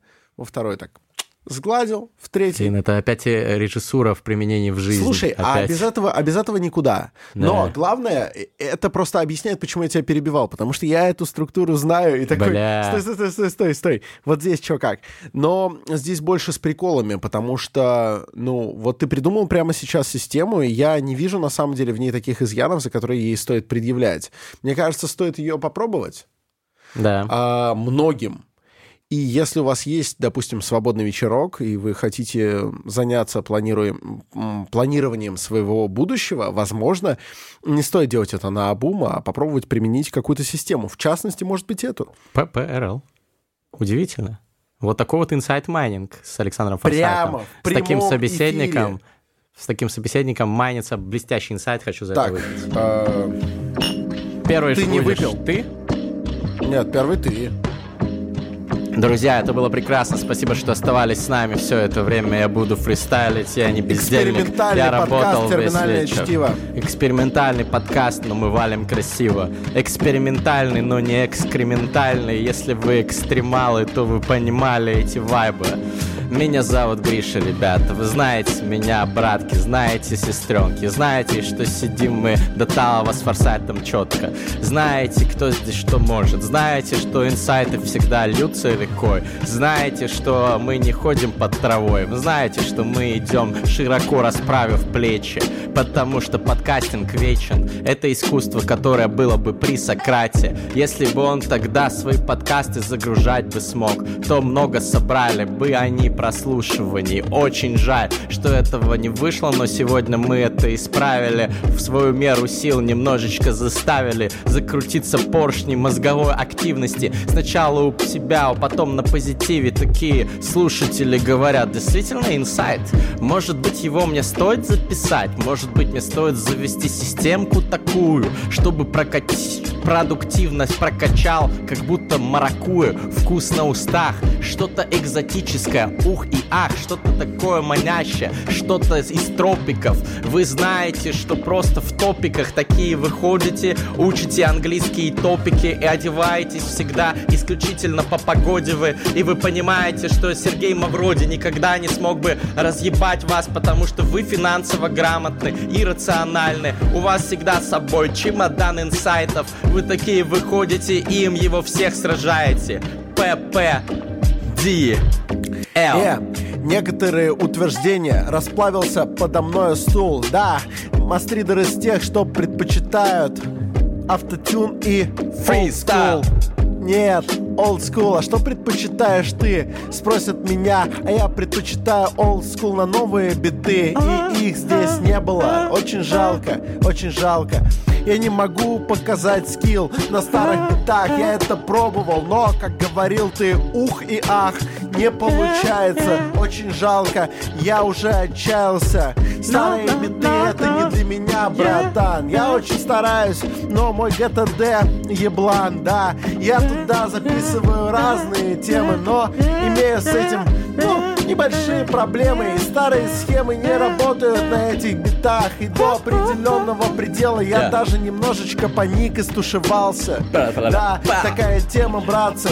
Мне показывают, что передать слово надо Но я не буду передавать слово брату Который не готов к этому У которого даже нет подключенного микрофона. Да, Yeah. и его не было, кстати говоря Он здесь зашел в процессе. Не надо его подставлять под эту тему. Это бесит Yeah. Его это бесит. Эй, эй. Лев Почезач, CEO студии Эй. Лев Почезач пробивается в люди Я сказал COO, это Chief Operating Officer Если ты не разбираешься в его должности То тебе нужно глянуть на его визитку Этот парень весьма представительный Когда он сидит на студии, выглядит победителем Когда сидит где-то еще, выглядит победителем Лев Почезач, не какой-то там хохмач Лев Почезач, ровный пацан Лев Почесач делает рэп Лев Почесач добывает хлеб самыми разными делами, но только легально. Они всегда были в его представлении мама с папой, это важно, и другие принципы тоже. Лев Почесач не ходит на ножи, на ножевые бои, потому что он и так боец. Он игрок и хаслер тоже, парень молодец, парень двигался всегда по ровной дорожке, и сейчас он здесь с нами на фабуме, и зависли все крошки. Друзья, друзья, как не тяжело это говорить. Лучше. Но Лев уже довольно Почесач. тяжело говорить, потому что довольно долго мы это делали. А здесь, на Fabuma Records, для вас в этом экспериментальном формате были эм, Григорий Мастридер и Александр Форсайт, и это был турбо-подкаст «Терминальное чтиво». Мы выходим эксклюзивно только на подкастинг-платформах. Yeah. Мы призываем вас поставить нам максимальную оценку на этих платформах. Больше и комментариев на написать побольше комментариев. И в Ютубе. Э, Тьфу, ты сбиваешь меня, да? Прости. А, комментариев побольше, да? Да. Ага, ага.